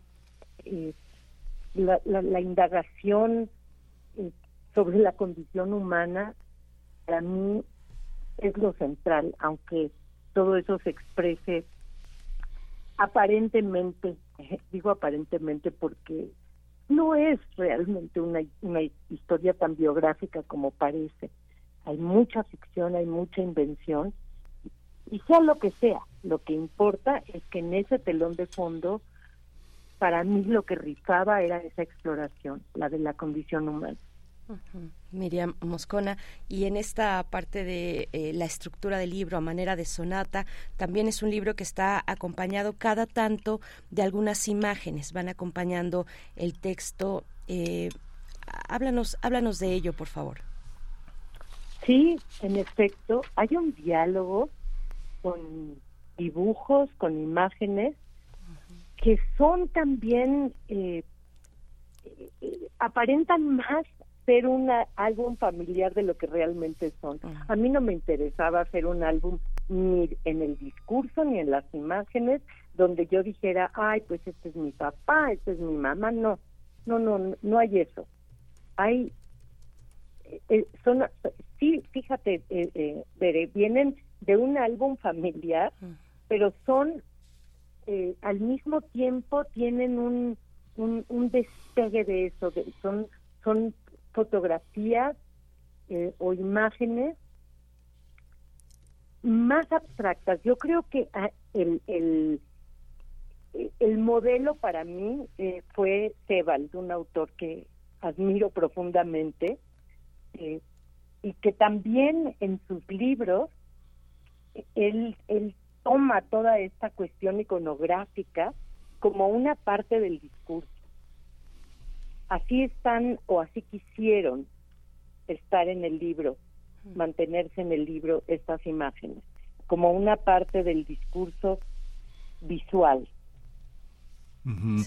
Esta parte también son imágenes, pero también son son objetos, también el libro está lleno de objetos, los recuerdos también están asentados en las cosas que se miran alrededor. ¿Cómo se construye eh, esa, esa visión? ¿Qué de narrativo y qué de, y qué de poeta hay en esa aproximación. Los objetos remiten a cosas, son asociaciones, pero también son parte de un paisaje en el que hay algo que parece un personaje que lo habitó, pero no es un personaje tampoco. Eh, mira, a mí me interesó muchísimo, me interesa siempre, creo que desde el primer libro que publiqué, hace por cierto ay, mejor no hacer cuenta. mi primer libro, mi primer libro salió eh, hace 40 años, en, en 1983. Y ya ahí hay una preocupación por el fenómeno de la memoria. Es algo que me interesa muchísimo. Y la memoria no solamente es abstracta, es como tú dices, la memoria, la memoria es táctil, la memoria tiene que ver con lo sensorial, tiene que ver con los objetos. Eh, somos todo eso. Eh, yo creo que mi fascinación y mi devoción por Proust eh, radica exactamente en esa forma de tocar el fenómeno. El fenómeno en sí, el fenómeno involuntario de la memoria. Digo, ya no, no, no vamos otra vez a contar la, misma historia, este, porque siempre hablamos de Proust y hablamos de la Magdalena como si eso fuera lo único que hubiese escrito. pero es en todo, en toda esa eh, research, en toda esa eh, búsqueda de, del tiempo en toda esa eh, en todos esos disparos involuntarios de la memoria que la memoria tiene una forma de actuar muy misteriosa. Sí, Miriam Moscona, pues es que yo sí iba para Proust, iba para allá, porque a mí me parece que, bueno, eh, uno abre el libro, se encuentra en primer momento con una cita de, de Proust eh, al inicio del texto que, que coloca al lector donde me parece eh, lo, lo quieres o el libro quiere colocarlo, ¿no? Cuando habla de los miedos a tener, a no tener la fuerza suficiente para mantener unido así, así a la persona, un pasado que descendía ya de tan lejos es maravillosa la, la cita de inicio. Oh, de nuevo, es, maravillosa, maravillosa, maravillosa. Esa cita está tomada del tiempo recobrado, del final. Y además, cuando llegas a eso, después de haber leído esas miles de páginas, bueno, todavía me zarandea recordar cuando llegué a ese fragmento, porque ese fragmento empieza diciendo que le daba miedo que sus zancos fueran ya tan altos mm. que, que, que no iban a conservar la fuerza no para para poderse mantener como de pie eh, eh, unido a ese pasado que que cada vez mientras nos hacemos mayores no desciende cada vez más lejos y al mismo tiempo siempre estamos unidos. La, la función también de la infancia para cualquier persona y tal vez para un escritor eh, se convierte en, en, una fuente, ¿no? Una fuente constante eh, de exploración. Oye, es que ahí está todo. Rilke tenía razón. eh, Rilke, Proust, en fin, los, los escritores que más admiro eh, siempre tuvieron una mirada hacia hacia e, hacia ese pasado, ¿no? Para resignificarlo también. Clave. Hay una eh, también hay una hay un aspecto que viene también de Tela de Cebolla, que es una indagación sobre el propio lenguaje, pero de una manera distinta, porque el tiempo de la narración, la, la problematización que se hace entre los vivos y los muertos, no, no, no tiene que ver mucho con la lengua, sin embargo, la poesía es lo que, eh, lo, lo, que sostiene gran parte de, la narración, incluso la búsqueda de una propia poeta, ¿no? Mm, qué lindo tu comentario sobre la, la búsqueda de esa poeta, sí, en efecto, que también es uno de los leitmotivs del libro.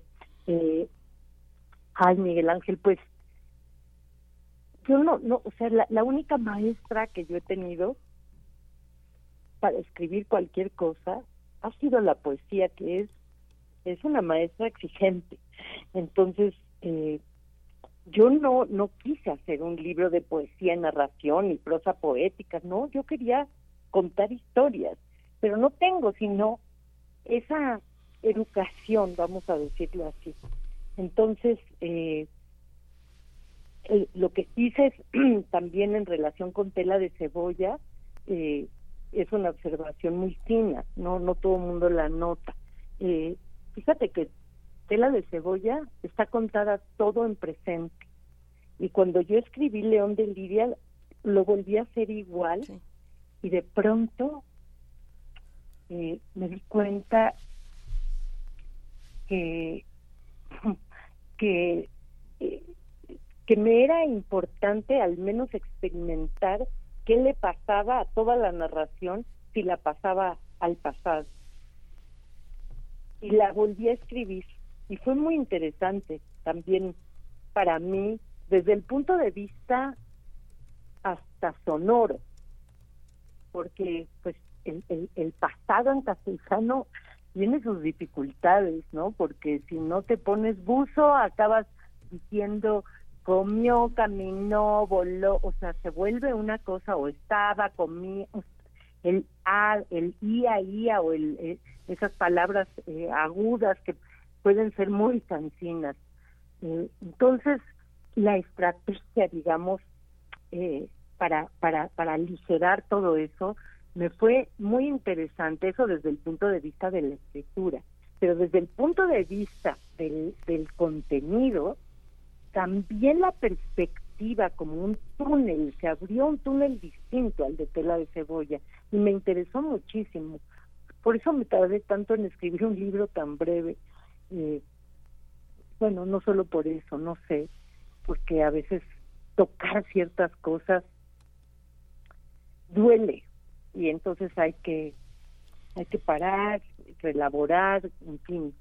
Eh, yo nunca he sido así de, una producción de, que termino un libro y vas por el siguiente y rapidito y como vengo de la poesía y a, la, a los poetas cada vez les interesamos menos a las editoriales, no hay nadie que te esté presionando, en cambio a un narrador es muy distinto, sobre todo cuando un narrador, eh, independientemente de su calidad, tiene éxito, entonces, eh, ahí tienes a los editores mordiéndote, porque los libros también son bolillos, bolillos que se venden pronto, y bueno, pues los, los long sellers, digamos, que son todo lo contrario a los best sellers, interesan muchísimo menos. Eh, y bueno, espero espero eh, seguir siendo fiel a lo que yo he sido, no me interesa, no creo ni siquiera tengo la capacidad, no me interesa ni siquiera explorarla, ni mucho menos de, de, ser una una, una escritora de venta rápida, ni, ni lo sé hacer siquiera. Miriam Moscona, es, es, es, un buen es un buen consejo para los narradores que le digan a su editor que va que va por el camino de la poesía y así ya le dejan en paz. Eh, un rato. Miriam. Y hace falta decírselos ellos solitos. Ah, fue, es un bello eh, un bello libro escrito mm, de manera muy bella, pero es una novela es una novela finalmente. A ver, digo, tiene esta parte inclasificable, pero pero es, es un libro que, que haya en, en, las cosas, en los eventos simples de la vida, haya una gran profundidad. Está la relación con la madre y la relación con, con la lengua necesariamente, la relación con la madre que se va tejiendo a través de ese hilo del lenguaje, de la herencia lingüística de la lengua. Eh, ahí, bueno, ¿qué, qué, qué, se, ¿qué se abre o qué se sigue tejiendo con este libro? Porque hay capas, ¿no? Capas eh, tal vez creo entender esto, eh, capas que se van sobreponiendo en la identidad tuya, eh, sefaradí, en, eh, hoy, o sea, al, presente, ¿no? De un pasado tan remoto que, que se viene evocando. Háblanos de la, de la lengua. Eh, sí, mira, uno de los grandes amores de mi vida es el judeo español, el, el, el ladino, que tiene también ese nombre que no es más que un castellano, eh, digamos, que viene de, de, Cervantes y aún de antes, ¿no?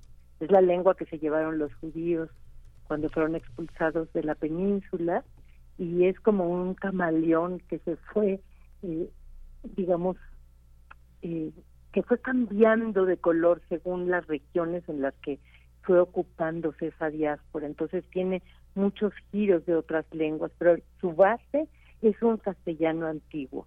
Entonces, eh, en este libro, eh, la presencia del judeo español está en menor medida que en tela de cebolla, pero está mucho más integrado, porque en tela de cebolla yo lo que quería era que después de que un lector concluyera su lectura le quedara clara la biografía apasionante, por cierto, de esa lengua.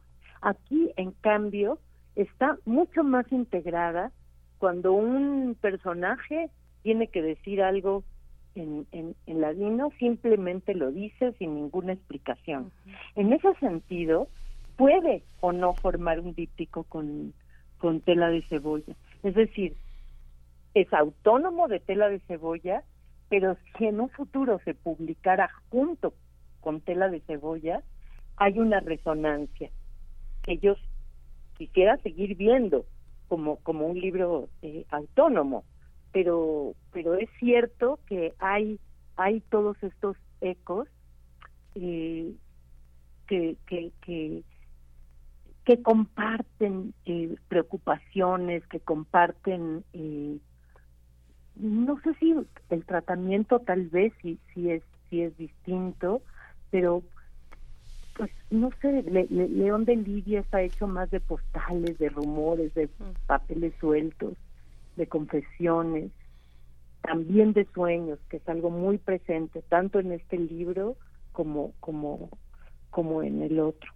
Entonces eh, no no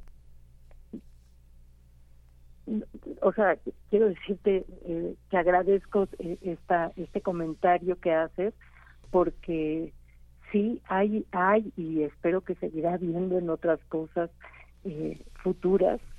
Eh, esta cómo cómo cómo diré este especie como de tributo a esta lengua secreta que yace bajo el castellano actual y que es de una ternura increíble. Por ejemplo, infancia se dice chiquez, juventud se dice mancebés, tiene sonidos que el castellano tuvo pero que ha perdido, se decía mujer, no mujer, se decía casa, no casa. Eh, entonces, la gente olvida, pero las lenguas no olvidan. Y es una lengua que ya prácticamente eh, sus hablantes naturales han muerto.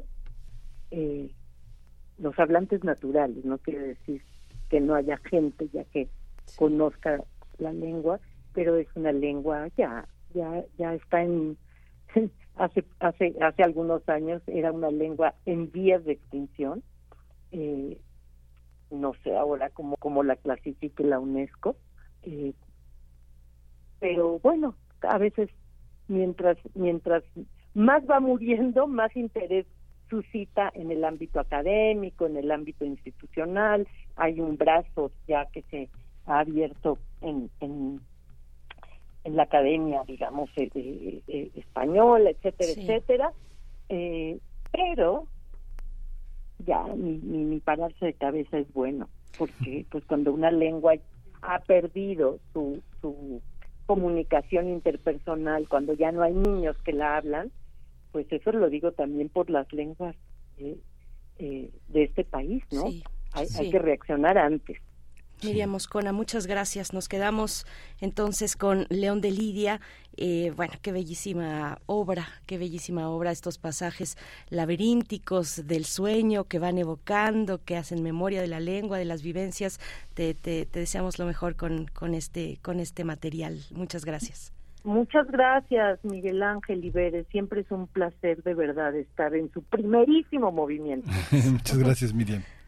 El placer es nuestro. Miriam Moscona, muchas gracias. Hasta pronto. Lo encuentran en Tusquets, León de Lidia. Nosotros vamos al corte. Nos despedimos de Radio Nicolaita, 9 con un minuto.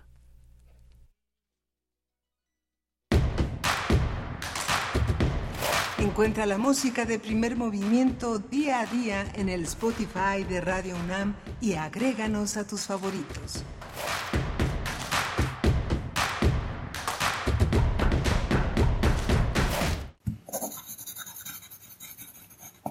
Un libro no termina con el punto final.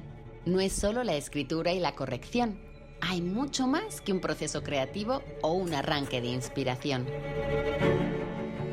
Las palabras encierran conocimiento y cultura, pero también gustos y texturas. Los invitamos a probar los sabores y los saberes del lenguaje. Eso, todo eso es lo que saben las palabras. Saben las palabras el amor por el lenguaje en todas sus presentaciones, con Laura García, todos los lunes a las 18.30 horas, retransmisión sábados a las 17 horas, solo por Radio UNAM, experiencia sonora. ¿Sabes qué significa para Morena? Primero los pobres. Te lo explico. No crecer, más violencia y más mentiras. ¿Y sabes lo que significa para el PRI? Primero los pobres. Te lo digo, sacar a nuestras familias de la pobreza y que todos sigamos prosperando. Morena destruye. El PRI construye. PRI sí sabe gobernar. Por supuesto. Te invitamos a ser parte del Festival Internacional Cervantino. Edición 51 un lugar donde el arte se convierte en puente para conectar corazones, mentes y culturas. Estados Unidos de América y Sonora son nuestros invitados de honor. Te esperamos en Guanajuato con los brazos abiertos. Del 13 al 29 de octubre. Consulta la cartelera en festivalcervantino.gov.mx. Secretaría de Cultura. Gobierno de México.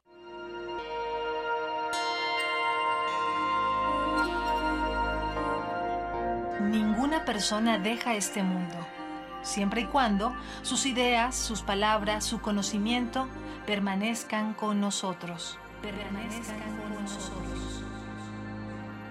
En honor al centenario de Raquel Tibol y del 70 aniversario de su llegada a México, Radio UNAM tiene el honor de retransmitir la voz de la mayor historiadora y crítica del arte mexicano en recuerdo de Raquel. Una selección de episodios del programa Museos en el Aire. De septiembre a diciembre, martes y jueves a las 17 horas por el 96.1 de FM. Radio UNAM. Experiencia, sonora.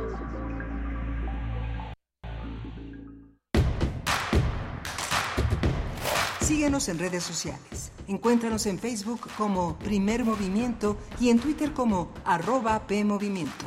Hagamos comunidad.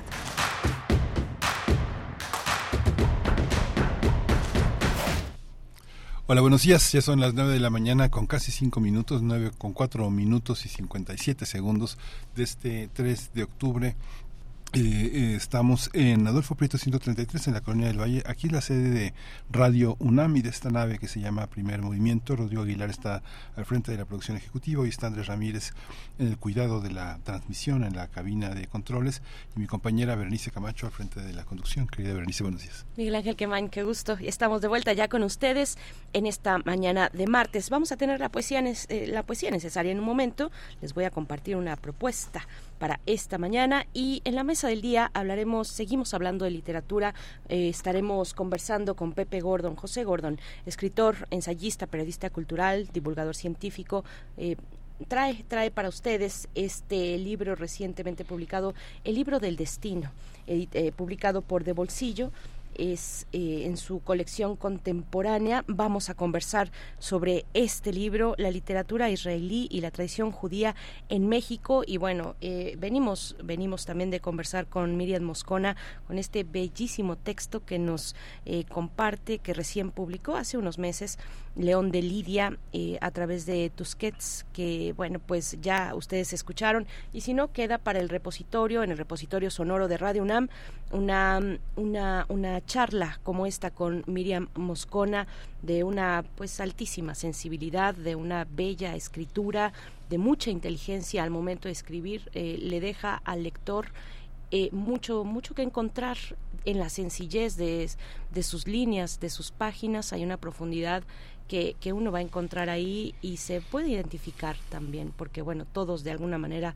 hacemos memoria con un, con un pasado que eh, al pasar de los años pues parece cada vez más lejano y nos aferramos a tenerlo en la memoria, a evocarlo constantemente. Y la lengua es una manera también de hacerlo en el caso de Miriam Moscona eh, con la lengua sefaradí en, en México, en los contextos latinoamericanos que se ha cubierto de un montón de pues de capas de identidad hasta a veces deslavarse también, Miguel Ángel. Sí, es muy interesante como ella dice que ya hay una lengua de ladino que ya este quienes la hablaban están muertos, ¿no? Yo recuerdo mucho esta, estas recuerdos de esta escritora, esta psicoanalista Julia Cristeva, que es una lingüista también francesa, este decía que eh, soñaba en búlgaro a pesar de que ya eh, desde hace muchos años había aprendido el francés en Sofía y y prácticamente le decía a su madre que ella ya soñaba en francés y le decía ten cuidado porque las lenguas este a veces se confunden y de lo único que recordaba del, del búlgaro era las instrucciones de su madre como ven a comer, ya duérmete, rezar. Julia Cristeva rezó en búlgaro.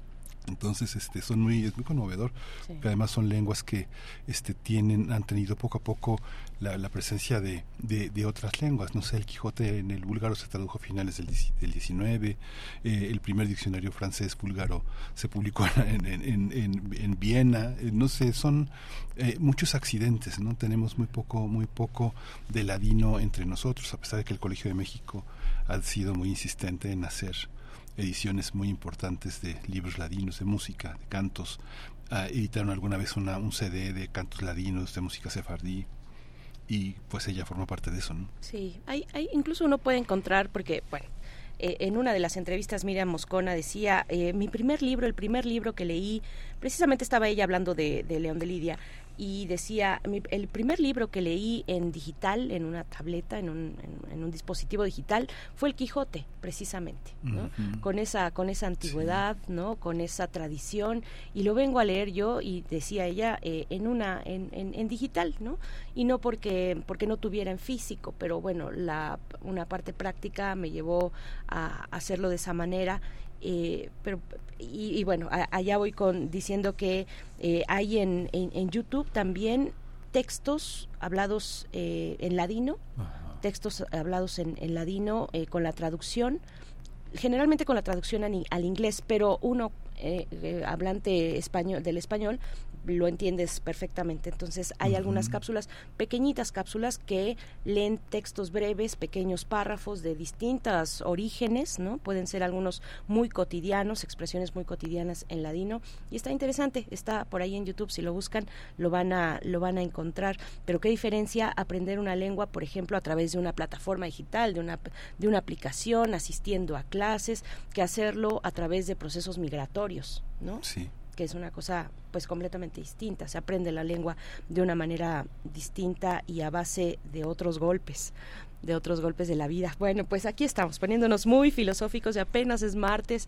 Ustedes disculparán, nueve con diez minutos. Eh, Miguel Ángel, vamos a cerrar con Guadalupe Alonso Coratela esta mañana eh, y vamos a hablar pues de una conmemoración muy importante que es la, la de Ítalo Calvino eh, en su centenario vamos el, el, colegio el colegio nacional eh, invita a un ciclo cuya primera sesión será el día de hoy a las seis de la tarde. Es una actividad presencial eh, y pues eh, cartas de Ítalo Calvino es lo que nos va a presentar Guadalupe Alonso esta mañana con motivo del centenario de este autor Guadalupe Alonso directora de Casa de Libro de Casa Universitaria del Libro esos son los contenidos que quedan para esta mañana. Sí, y vamos a hablar con Pepe Gordon, vamos a hablar con José Gordon sobre el libro del destino, una, una novela fascinante sobre la, la vida imaginaria y real de una, de una pareja y de las culturas que, que la atraviesan. Eh, comentaba en algún momento con Pepe Gordón cómo hay una serie de marcas que están también en la eh, en la amistad. Guadalupe eh, Alonso y Miriam Uscona son grandes amigas de José Gordón y también hay un atravesar de la lengua eh, muy muy importante que con todo y que es una, una cuestión muy mexicana siempre en la en Pepe Gordon hay una parte muy cosmopolita muy de migración como tú decías y muy presente de muchas lenguas que, que convergen en sus literaturas. Sí, es muy interesante pensar cómo todos esos referentes eh, pues muy universales pueden converger en, eh, en un lugar como Veracruz o en un lugar como la Ciudad de México y encontrarnos en esos referentes. Bueno, pues ya vamos vamos ya empezando con todo esto primero primero y antes que nada la poesía necesaria. Es hora de poesía necesaria. Galaxia Gutenberg recién ha publicado al español algunos poemas de Bertolt Brecht, poeta y dramaturgo alemán, perseguido por el régimen nazi. Su condición de emigrante la plasmó en, en su obra de distintas maneras pisó tierras danesas, suecas, finesas. Eh, terminada la guerra, ya se estableció en Berlín del Este hasta su muerte en el año de 1956, Bertolt Brecht. Y el periódico de poesía de la UNAM publicó ayer en su sitio electrónico una selección de estos poemas recientemente publicados, traducidos al español por Galaxia Gutenberg. La traducción es de, del español José Luis Gómez Toré y uno de ellos yo les voy a compartir. Les comparto uno de estos poemas, una primicia recién publicada en su traducción al español y que la pueden encontrar en una selección breve en el periódico de poesía de la UNAM. Así es que vamos con esta. Este título es una película del cómico Chaplin, poema de Bertolt Brecht, que vamos a acompañar eh, con un himno contra el fascismo que ustedes conocen. Yo creo que todas las personas que nos escuchan conocen lo que vamos a escuchar a continuación en la música y está a cargo de Goran Bregovic. No les digo la canción porque la van a cantar. Vamos con la poesía. Una película del cómico Chaplin. A un bistró del Boulevard Saint-Michel vino en una lluviosa tarde otoñal un joven pintor. Bebió cuatro, cinco de esos aguardientes verdes y contó a los aburridos jugadores de billar un estremecedor reencuentro con una amante de antaño, una delicada criatura, ahora esposa de un adinerado carnicero. Rápido, señores míos, imploró, por favor, la tiza que usan para su taco. Y arrodillándose en el suelo, intentó, con mano temblorosa, dibujar su imagen, a ella, la amante de días ya idos, desesperadamente borrando lo que había dibujado, comenzando de nuevo, deteniéndose otra vez, mezclándolo con otros rasgos y murmurando. Ayer todavía me la sabía de memoria. Los clientes entre insultos y tropezaban con él, enfadado el dueño lo agarró del cuello y lo echó. Pero en la acera, él, negando con la cabeza, no dejaba de perseguir con la tiza los rasgos que iban desvaneciéndose. Thank you.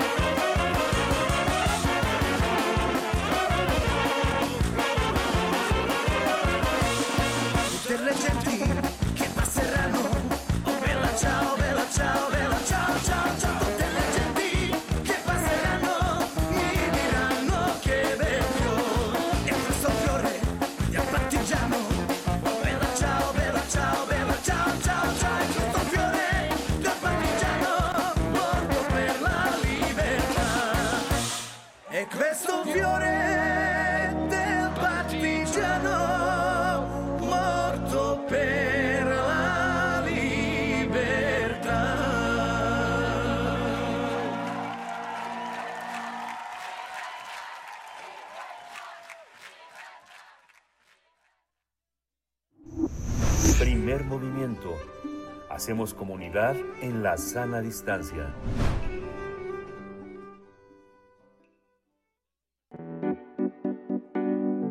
La mesa del día.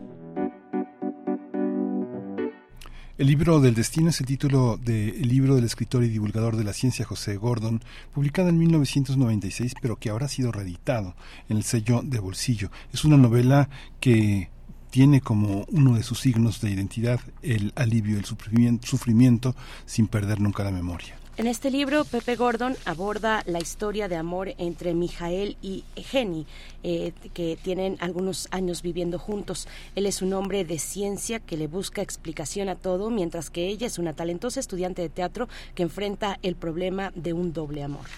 Ambos protagonistas saben que es el conflicto es inevitable y deciden visitar a una mujer que predice, que lee las estrellas para que les ayude a entender lo que pasa. El libro del destino fue presentado el pasado 14 de septiembre en la librería Rosario Castellanos con la presencia del escritor eh, Alberto Ruiz Sánchez.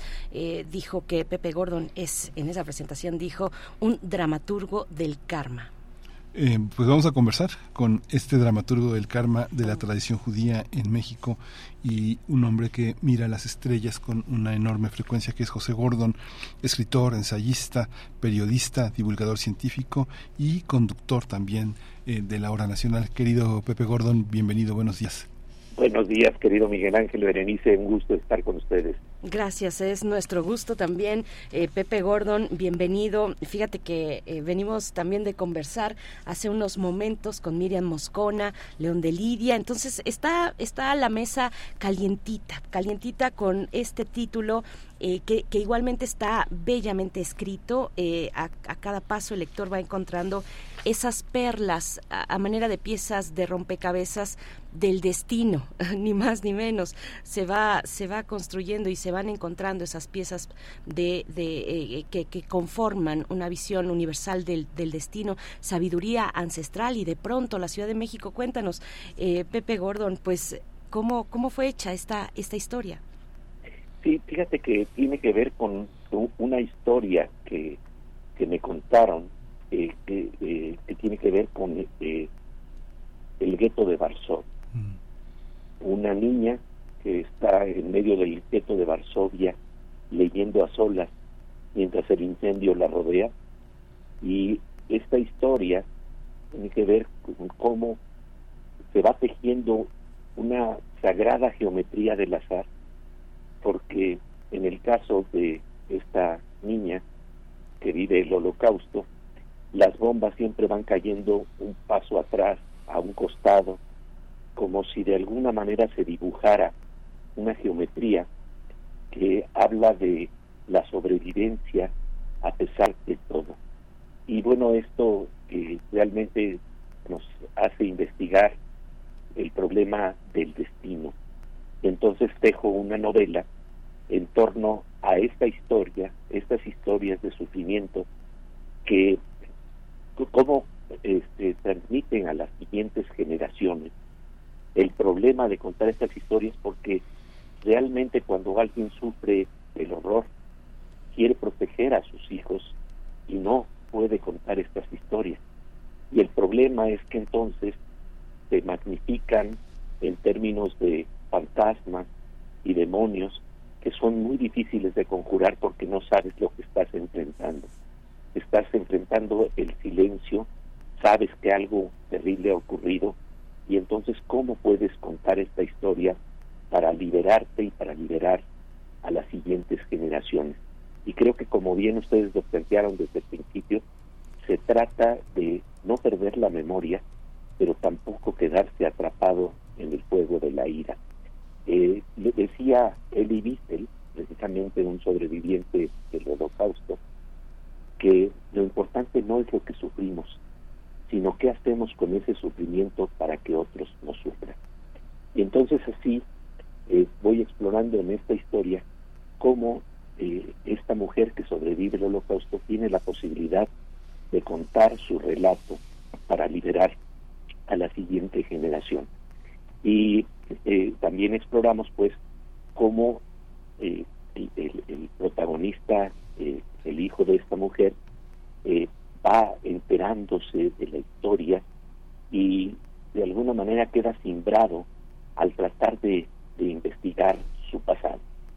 Eh, y esto tiene que ver con una lectura que le hace una eh, académica experta en artes adivinatorias, eh, que de repente le dice dos o tres palabras clave que de alguna manera rompen el, el, la forma racionalista con la que enfrenta el mundo este este protagonista eh, que se llama Mijael tiene un talante científico, este, matemático, y todo está acostumbrado a tenerlo en términos de orden, de razón, y de alguna manera entonces también vemos en la novela, el, si no el enfrentamiento, sí la, la posibilidad de complementar la razón y la intuición. Ella, y su pareja es una mujer estudia teatro y eh, cuando, cuando se encuentra con su maestro de teatro, él le recomienda justamente que pudiera tener una lectura con esta, esta académica que realizó estu- estudios de las estrellas en la India. Y entonces eh, lo que vamos viendo es realmente el problema de cómo nuestras acciones van tejiendo nuestros destinos. Lo decía muy claramente Álvaro Mutis. Eh, eh, eh, los emisarios que tocan a tu puerta, tú mismo los llamaste y no lo sabes. Y esto entonces es un estudio de lo que en India se conoce como karma. Karma es una palabra neutra que quiere decir acción. Pero lo que me parece fascinante es que la palabra drama también quiere decir acción. En griego, drama es karma, drama es acción. ¿Cómo se va tejiendo la acción y cómo tal vez pudiéramos encontrar formas de, si no eh, eh, eh, salvar por completo la trayectoria del destino que estamos llevando por nuestras acciones, tal vez desviarnos por un milímetro de la forma tradicional en que tomamos las cosas y hacemos nuestras acciones y tenemos el ciclo de acción y reacción para poder de alguna manera crear otras novelas con nuestras propias vidas.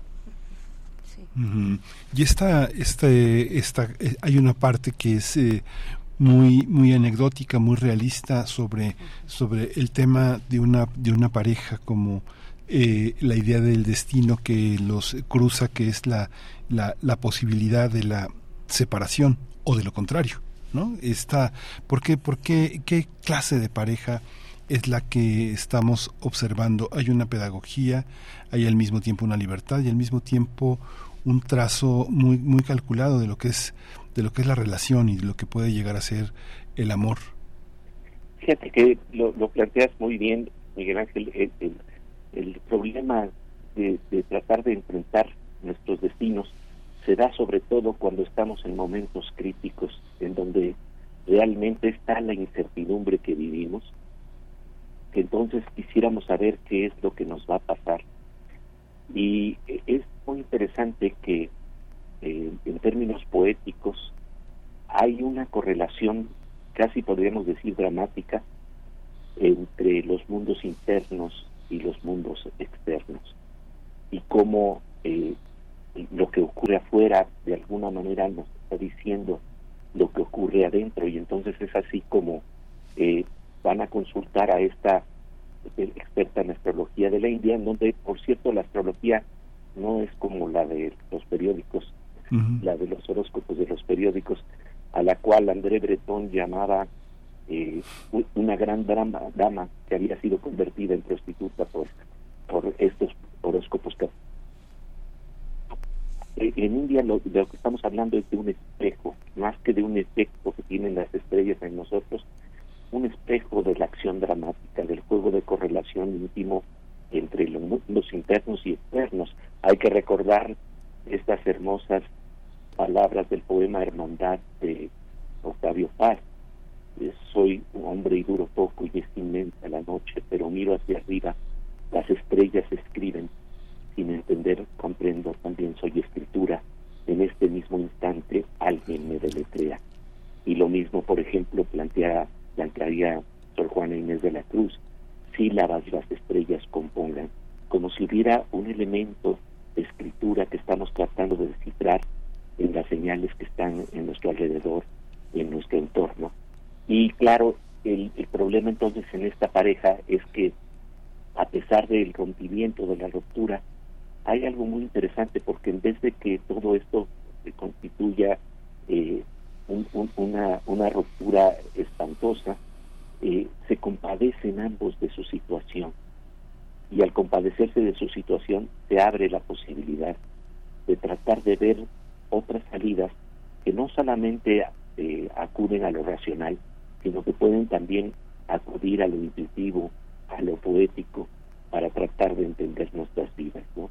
Y claro, entonces eh, ahí lo que se está dibujando es también el problema de nuestras relaciones internas, eh, eh, interpersonales más profundas y cómo vamos creando estos destinos y tal vez cómo podríamos jugar más a un registro de compasión y de generosidad, porque eh, vamos tan a ciegas en el mundo, esto es lo que eh, queda claro que realmente cuando vemos lo que lo que pasó en nuestras vidas lo sentimos inevitable, pero pero cuando lo vemos de cara al futuro siempre sentimos que tenemos un margen de libertad y aquí entonces se teje el problema del determinismo y el libre albedrío en nuestras relaciones interpersonales. ¿Qué tanto decidimos? ¿Qué tanto ya está escrito? Eh, fíjate que esto a mí me parece que representa una dualidad, una dualidad como las que aparecen en la ciencia hoy en día, en donde si tú tienes una onda, eh, un- una partícula subatómica que puede ser vista en un experimento en términos ondulatorios, o por otro lado puede ser visto como partícula. Y esto es una dualidad. ¿Qué es? ¿Es onda o es partícula? Y el problema con estas paradojas es que no podemos abrazar lo que es opuesto. Y creo que con el problema del libre albedrío y determinismo ocurre algo similar. Eh, ¿cómo, qué es lo que pasa con el determinismo y el libre albedrío? Creo que el novelista Isaac Bashevis Sinclair lo planteaba de una manera muy precisa. Decía que debemos creer en el libre albedrío porque no hay de otra. Y, y aquí estamos hablando de que en ese no hay de otra hay un determinismo a la libertad. Y esto entonces es de nuevo una forma de abrazar las paradojas, en donde estaríamos viendo que tal vez determinismo y libre albedrío son las dos caras de la misma moneda y que si empezamos a conocer precisamente eh, los mecanismos de nuestras acciones que se juegan en la vida cotidiana y cómo nos rebota el mundo de la acción con una reacción, tal vez aquí y allá podemos encontrar ciertos momentos de silencio.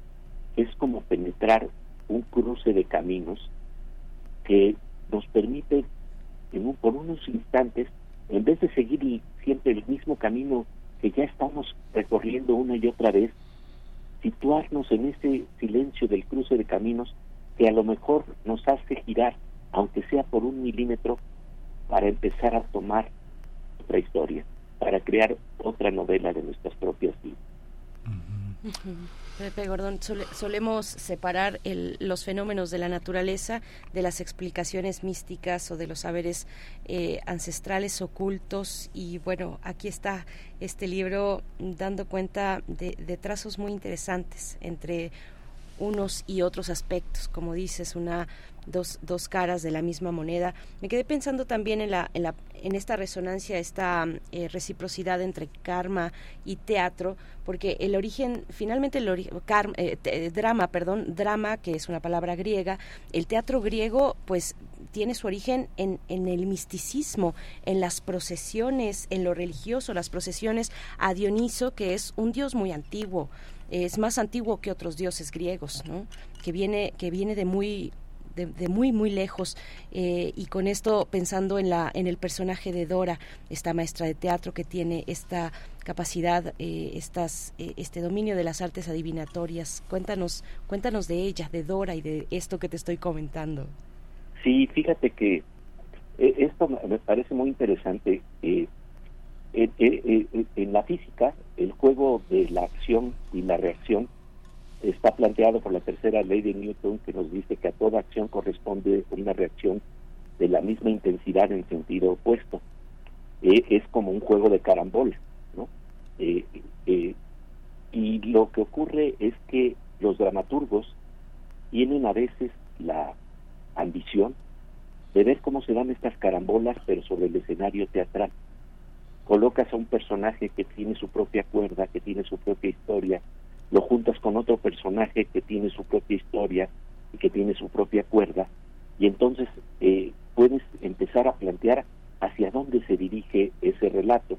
De hecho, el maestro de, de- de- que, que les recomienda a Mijael Yeini eh, que vayan a consultar a, a esta académica que se llama Dora, es un dramaturgo que incluso tenía la capacidad, y esto está basado en algo real, de dramaturgos que yo he conocido que tenían ya la capacidad real de estar tan acostumbrados a crear trama, a crear personajes, que incluso cuando ya los ven en la vida cotidiana, pueden empezar a pensar hacia dónde se dirige la historia de alguien que está vivo, nada más por un gesto o una palabra.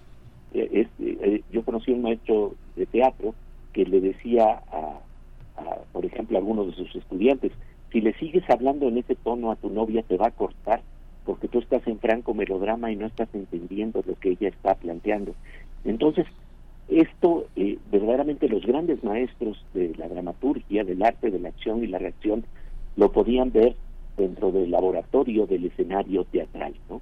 En donde de alguna manera están experimentando cómo se dan estas tramas.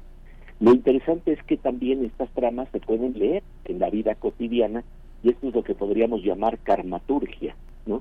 Que es eh, ya dentro de la vida, eh, eh, fuera del escenario teatral, en el laboratorio de nuestras propias vidas, empezar a estudiar estos efectos de la acción y la reacción y estas eh, correlaciones profundas con un lenguaje de la naturaleza que nos invita de alguna manera a descifrarlo. En ciencia, por ejemplo, este lenguaje se plantea en términos matemáticos, pero en dramaturgia, eh, de- alguna manera, este lenguaje tiene que ver con la exploración de la poesía. Por eso Borges eh, señalaba, así como afirma el griego en el tratilo, el nombre es arquetipo de la cosa, en las letras de rosa está la rosa y todo el Nilo en la palabra Nilo. El lenguaje, el estudiar lo- el, lenguaje profundo de la naturaleza nos puede dar clave de cómo se van desarrollando las secuencias de acción y reacción, no tan solo con nuestras, nuestros semejantes, sino con los mismos signos que aparecen en la naturaleza, porque la física también ya lo está de alguna manera planteando en el efecto mariposa. Nadie puede cortar una flor sin perturbar una estrella. Estamos hablando de, de- de- de este efecto mariposa que es tan interesante, que nos señala que el aleteo de una mariposa puede desencadenar una tormenta. Leer estos signos sutiles y leer incluso los elementos de incertidumbre que están planteados en los relatos de la naturaleza son la clave de grandes dramaturgos y de grandes expertos en esta lectura de los signos de la naturaleza que se da en la antigua India, ¿no? Y entonces, bueno, esto es realmente la posibilidad de explorar eh, eh, en profundidad la íntima conexión que no tan solo tenemos con las personas que nos rodean, sino con nuestro entorno, con nuestro medio ambiente. Todo está profundamente comunicado, esa es la gran intuición poética y de alguna manera lo que es interesante es ver cómo sabios de otras culturas con profundas intuiciones llegaban a esta misma sensación de estar profundamente interrelacionados con eh, el entorno. El tema también eh, de, las cartas, Pepe, hay una, hay una parte en la que yo, yo, yo, pensaba al, al final si aparecía, identificaba a la, a la a Dora con una, con una gran lectora de tarot y con una gran este, mujer de teatro y pensaba si iba a aparecer la palabra tarot y no está la palabra tarot, aparece la palabra baraja porque Mara baraja este unas cartas y, lo que sí está presente siempre es la carta y no de una manera declara, declarativa también la escena no digamos que si uno tomara es, tomara la tomara la novela como una, una serie de escenarios sería muy interesante. Hace un momentito, fuera del aire, Berenice me decía que en viajes que hace, va, lee y, y dibuja algunas de las cosas que, que va leyendo. ¿no? Si uno hiciera el mismo ejercicio con esta novela, uno encontraría algunas cartas, ¿no? Ah, es ahorita lo que estás planteando, porque realmente eh, de lo, lo que estamos hablando es de, de esta posibilidad. Yo he visto, yo he visto, he tenido la fortuna de encontrarme con algunos de estos grandes sabios que sobre una hojita de papel con unos cuantos signos eh, empiezan a trazar esta correspondencia entre mundos internos y externos y es impresionante lo que pueden leer como si se pudiera levantar la historia de un personaje desde el papel. Eso es lo que hacen los dramaturgos. En una novela van, de alguna manera, como tú bien lo dices, creando la carta de un personaje hasta que se levanta el personaje, respira, tiene un mundo y cuando nos asomamos a ese mundo de repente decimos, qué impresionante, estoy habitando una novela, estoy viviendo, sintiendo y respirando un tiempo. Y eso es, eh, eh, para, para llegar a esta posibilidad de lectura, pues nada más hay que imaginar que habían sabios, hay sabios en la cultura de la India que tienen interiorizados estos libros y textos antiguos de lectura profunda de la naturaleza, que en donde se co- conocen más de 400 mil aforismos de memoria que tienen interiorizados en su cuerpo, que tienen interiorizados en sí mismos. Y es como si tuvieran los patrones y los relatos tan de- dentro de sí que pueden leerlos fácilmente cuando, cuando ven a una persona, cuando ven un momento, un ciclo del tiempo de la naturaleza, porque esto también tiene que ver con el misterio del flujo del tiempo. Eh, Roberto Calazo planteaba que la métrica de la, de- de- la, la poesía eh, está capturando, eh, eh, de alguna manera, es el rebaño de los dioses, está capturando los flujos del tiempo, los ciclos de la naturaleza. Mañana, tarde, noche, pasa un segundo, pasa otro segundo, y ahí se nos va dibujando el misterio del tiempo. Y quienes tienen interiorizados todos estos patrones de, de conocimiento de relatos, de alguna manera pueden anticipar las secuencias de pasado, presente, futuro, de forma que a veces es verdaderamente deslumbrante. Hay un pasaje que narro en la novela que está basado en la vida real, que tiene que ver con Elie Wiesel, sobreviviente del Holocausto, en 1954. Él viaja a India y la primera sorpresa que tiene cuando está en el barco, cuando va hacia Bombay, es que se encuentra con un joven eh, con el que eh, entabla amistad y el joven le dice, oiga, yo lo, lo- le, le ayudo a conocer Bombay cuando esté ahí, por supuesto, con mucho gusto lo interiorizo en, en mi cultura, y entonces le da una tarjeta de presentación a este joven y, y la tarjeta de presentación dice futuro médico. Esa es la India, futuro médico, es decir, ahorita no soy médico, pero nada más pasa un poquito el tiempo y ahí voy a estar, porque están hablándose de una secuencia que se está viendo desde un lugar más amplio. Y esto me parece interesante porque, por ejemplo, eh, Einstein decía que excepto en los carretes de nuestra conciencia, la realidad no transcurre, simplemente es. Nosotros la ordenamos egocéntricamente en términos de pasado, presente y futuro, pero la realidad majestuosamente es. Y bueno, pues entonces este, es- este gran escritor llega a Bombay y cuando está en la calle, en un momento dado se encuentra con una zeta, un viejo, que de repente le dice, oiga, le leo su futuro por cinco rupias. Y eh, Elie Wiesel se voltea, irónicamente, siendo su sobreviviente del holocausto, le dice, le doy el doble si me lee el pasado.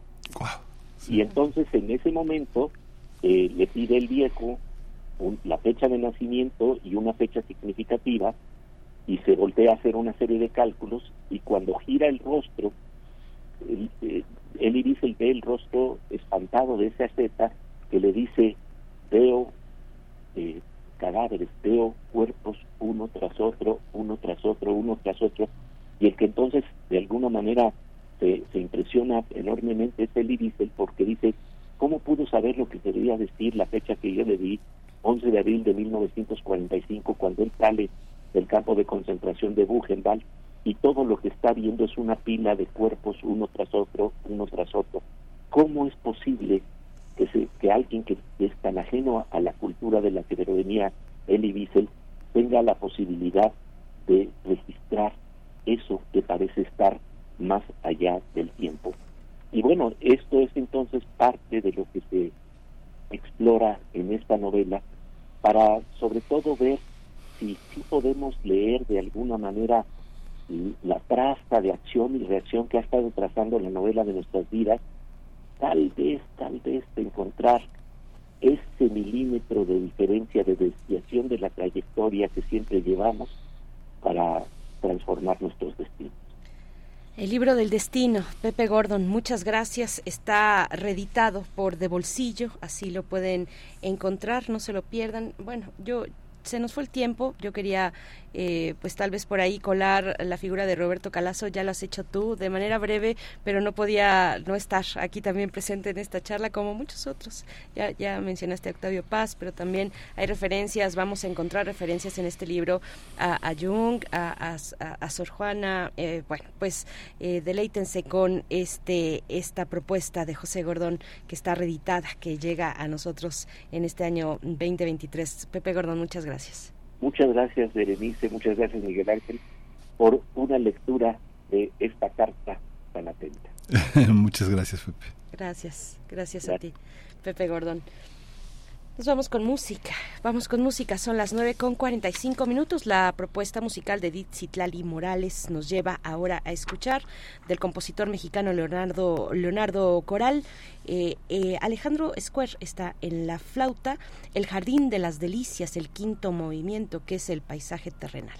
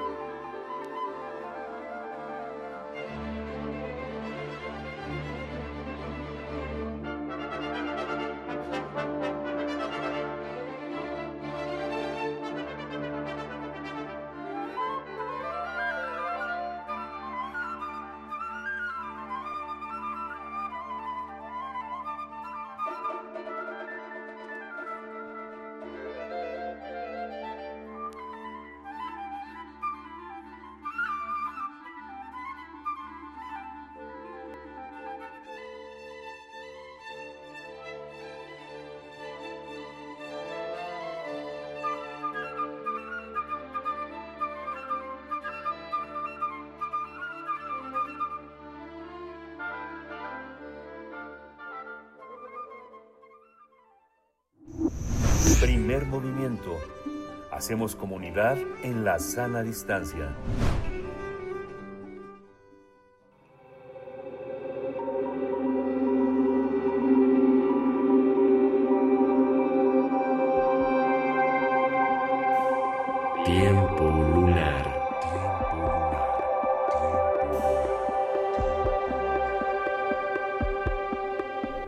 Emisión cierra con la voz y las reflexiones de Guadalupe Alonso, directora de Casa Universitaria del Libro de la UNAM, y nos hablará de las cartas de Ítalo Calvino con motivo del centenario de este autor que nació un 15 de octubre de 1923. Guadalupe Alonso, eh, bienvenida, como siempre, qué gusto. Aquí estamos de nuevo encontrándonos. ¿Cómo estás? ¿Qué tal, Berenice? Buenos días, buenos días, Miguel Ángel. Hola, Guadalupe, buenos días. Pues sí, como bien dices, voy a hablar de eh, un volumen de cartas de la correspondencia de Ítalo Calvino, eh, eh, un escritor que es heredero del llamado movimiento del Novecento, al que pertenecieron Alberto Moravia, Luigi Pirandello o Eugenio Montale, estos dos premios Nobel de literatura. Eh, Italo Calvino eh, pues se relacionó con todos ellos, fue un heredero de este movimiento importantísimo en la literatura italiana, pero sobre todo a él le tocó estar eh, en el en el ojo del movimiento neorreali- neorrealista, ¿no? Que surge tras la Segunda Guerra Mundial y que se ocupó de temas eh, sociales en una nueva época. Esto fue más visible sobre todo en el cine, ¿no? Con eh, directores como Rossellini, Visconti, Fellini, que trataron la realidad de la sociedad y en una primera etapa Italo Calvino eh, eh, se, se, internó en ese movimiento y escribió una novela que eh, quedó inconclusa que se llama Los jóvenes de Po, ¿no? Un intento que se insertaba justamente en esa temática. Pero la propuesta literaria de Calvino re- está mucho más cerca de la literatura fantástica, tuvo distintas etapas, incluso un interés por la ciencia, recordemos los cuentos de las cosmicómicas, pero finalmente todas convergen en una búsqueda que está dirigida hacia las posibilidades del lenguaje y la relación entre el lector y el escritor. Todo esto, toda la trayectoria intelectual y literaria de Calvino, queda de manifiesto en la correspondencia que fue publicada por Mondadori en el año 2000. Es un volumen que va de 1940 a 1985 y donde encontramos el carteo con sus padres, con amigos escritores, con editores, cartas donde constantemente está proponiendo un diálogo sobre los, los procesos de la escritura. En ocasiones una especie de tallereo encontramos ahí con colegas sobre libros que se comparten de un lado y de otro. Las cartas también revelan discusiones sobre la situación política, social y cultural del país, de la que Calvino estuvo siempre al tanto y tomó partido. Es el caso de su relación, por ejemplo, con eh, Pierpaolo Pasolini, de la que terminó por distanciarte, distanciarse por ciertas diferencias de actitud frente a lo que Calvino consideraba la, la actitud de un verdadero escritor, ¿no? Eh, hay un carteo, por ejemplo, con Primo Levi, donde Levi le pide su opinión sobre los relatos reunidos en historias naturales. Eh, también tiene un intercambio muy numeroso con la escritora Elsa Morante, a quien le pide opinión sobre algunos de sus manuscritos, confiaba mucho en ella.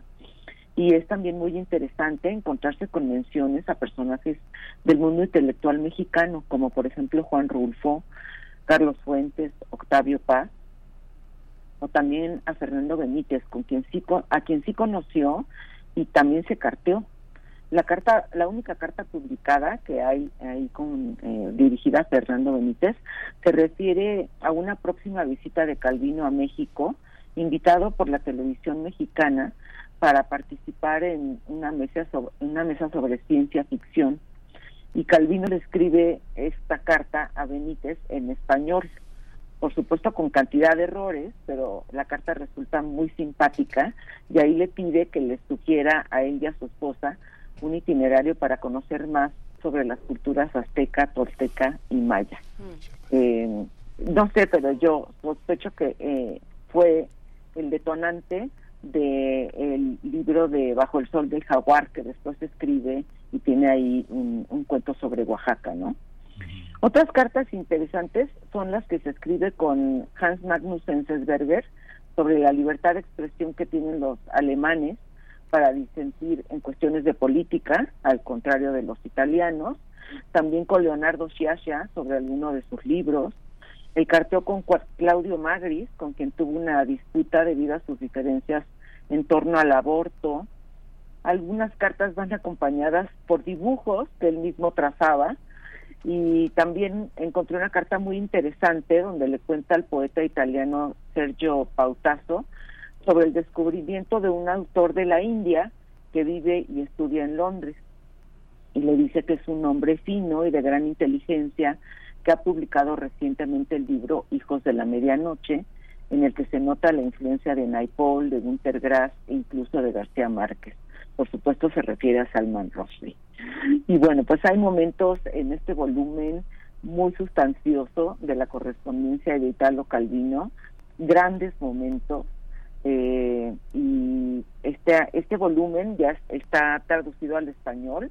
Hay una edición hermosísima de Ciruela donde pues él, eh, donde se publicaron eh, la mayoría de sus de sus novelas y cuentos en español y este volumen se puede encontrar en librerías no y bueno por último diré que eh, en Cazul vamos a conmemorar este centenario de Italo Calvino y en unos días estaremos inaugurando una exposición de carteles que contienen portadas de los libros de Calvino en los distintos idiomas en los que fueron traducidos y es una muestra que estamos haciendo en colaboración con el Instituto Italiano de Cultura y que estará vigente todo el mes de octubre. Qué interesante, Guadalupe. Muchas, eh, sí, justamente Sol Jaguar fue ese viaje que hizo a México con su esposa y que está lleno de referencias a, a, a esta, a, esta, a este mundo del sureste. Creo que también eh, estuvieron en Chiapas y este Monte Albán y, recorrieron muchísimas cosas y la visión que tiene sobre los sacrificios es muy interesante, muy freudiana en ese en ese sentido, ¿no? muy muy interesada en las culturas prehispánicas que tienen una visión una, una visión del cuerpo que le parece muy interesante. Hay quien decía que conforme eh, Calvino envejecía le iban interesando menos las cuestiones anecdóticas, ¿no? Cada vez más las cuestiones geográficas que también es un interés muy interesante ahora que comentas el tema de las cosmicómicas, ¿no? Sí, exacto.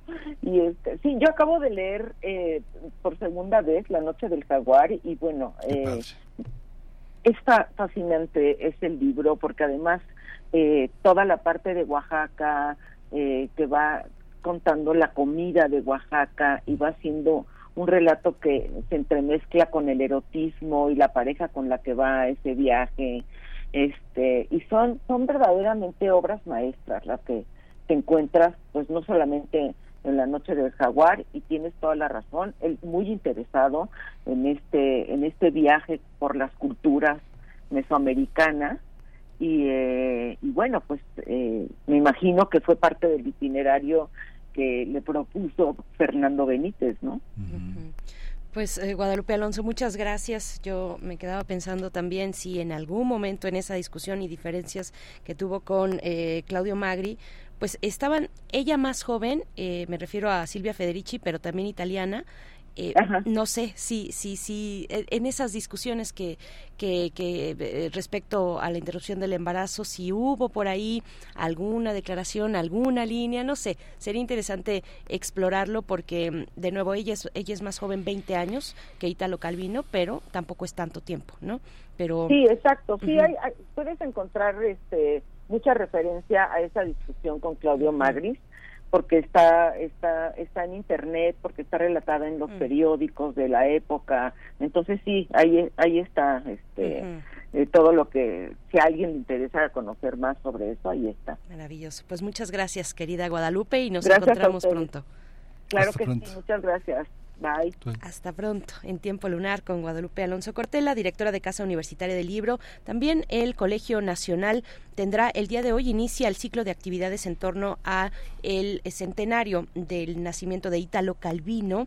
El mapa de la lluvia Ítalo Calvino en su centenario coordina y participa Juan Villoro. El martes, el día de hoy, 3 de octubre a las 18 horas, una actividad presencial donde hacen referencia precisamente a esta frase de mientras más envejezco, más me interesa la geometría y mm. menos la fisiología. Eh, con esto nos despedimos y con música de Citlali Morales, Miguel Ángel. Con música de Citlali Morales, el jardín este, es eh, eh, la isla de los muertos de Rachmaninoff y bueno, esta es la, la visión sobre el color y la pintura que hizo en su curaduría Citlali Morales para este 3 de octubre. Muchas gracias a todos. Esto fue Primer Movimiento. El mundo desde la universidad.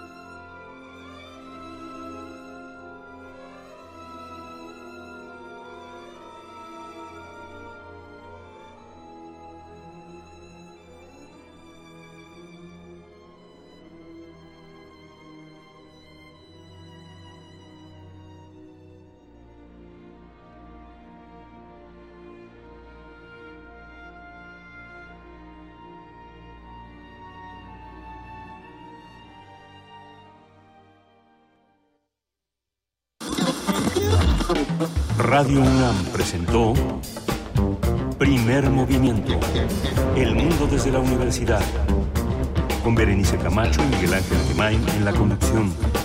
Rodrigo Aguilar y Violeta Berber, producción. Antonio Quijano y Patricia Zavala, noticias. Miriam Trejo, coordinación de invitados. Tamara Quirós, redes sociales. Arturo González, operación técnica. Locución, Tessa Uribe y Juan Staca. Quédate en sintonía con Radio UNAM.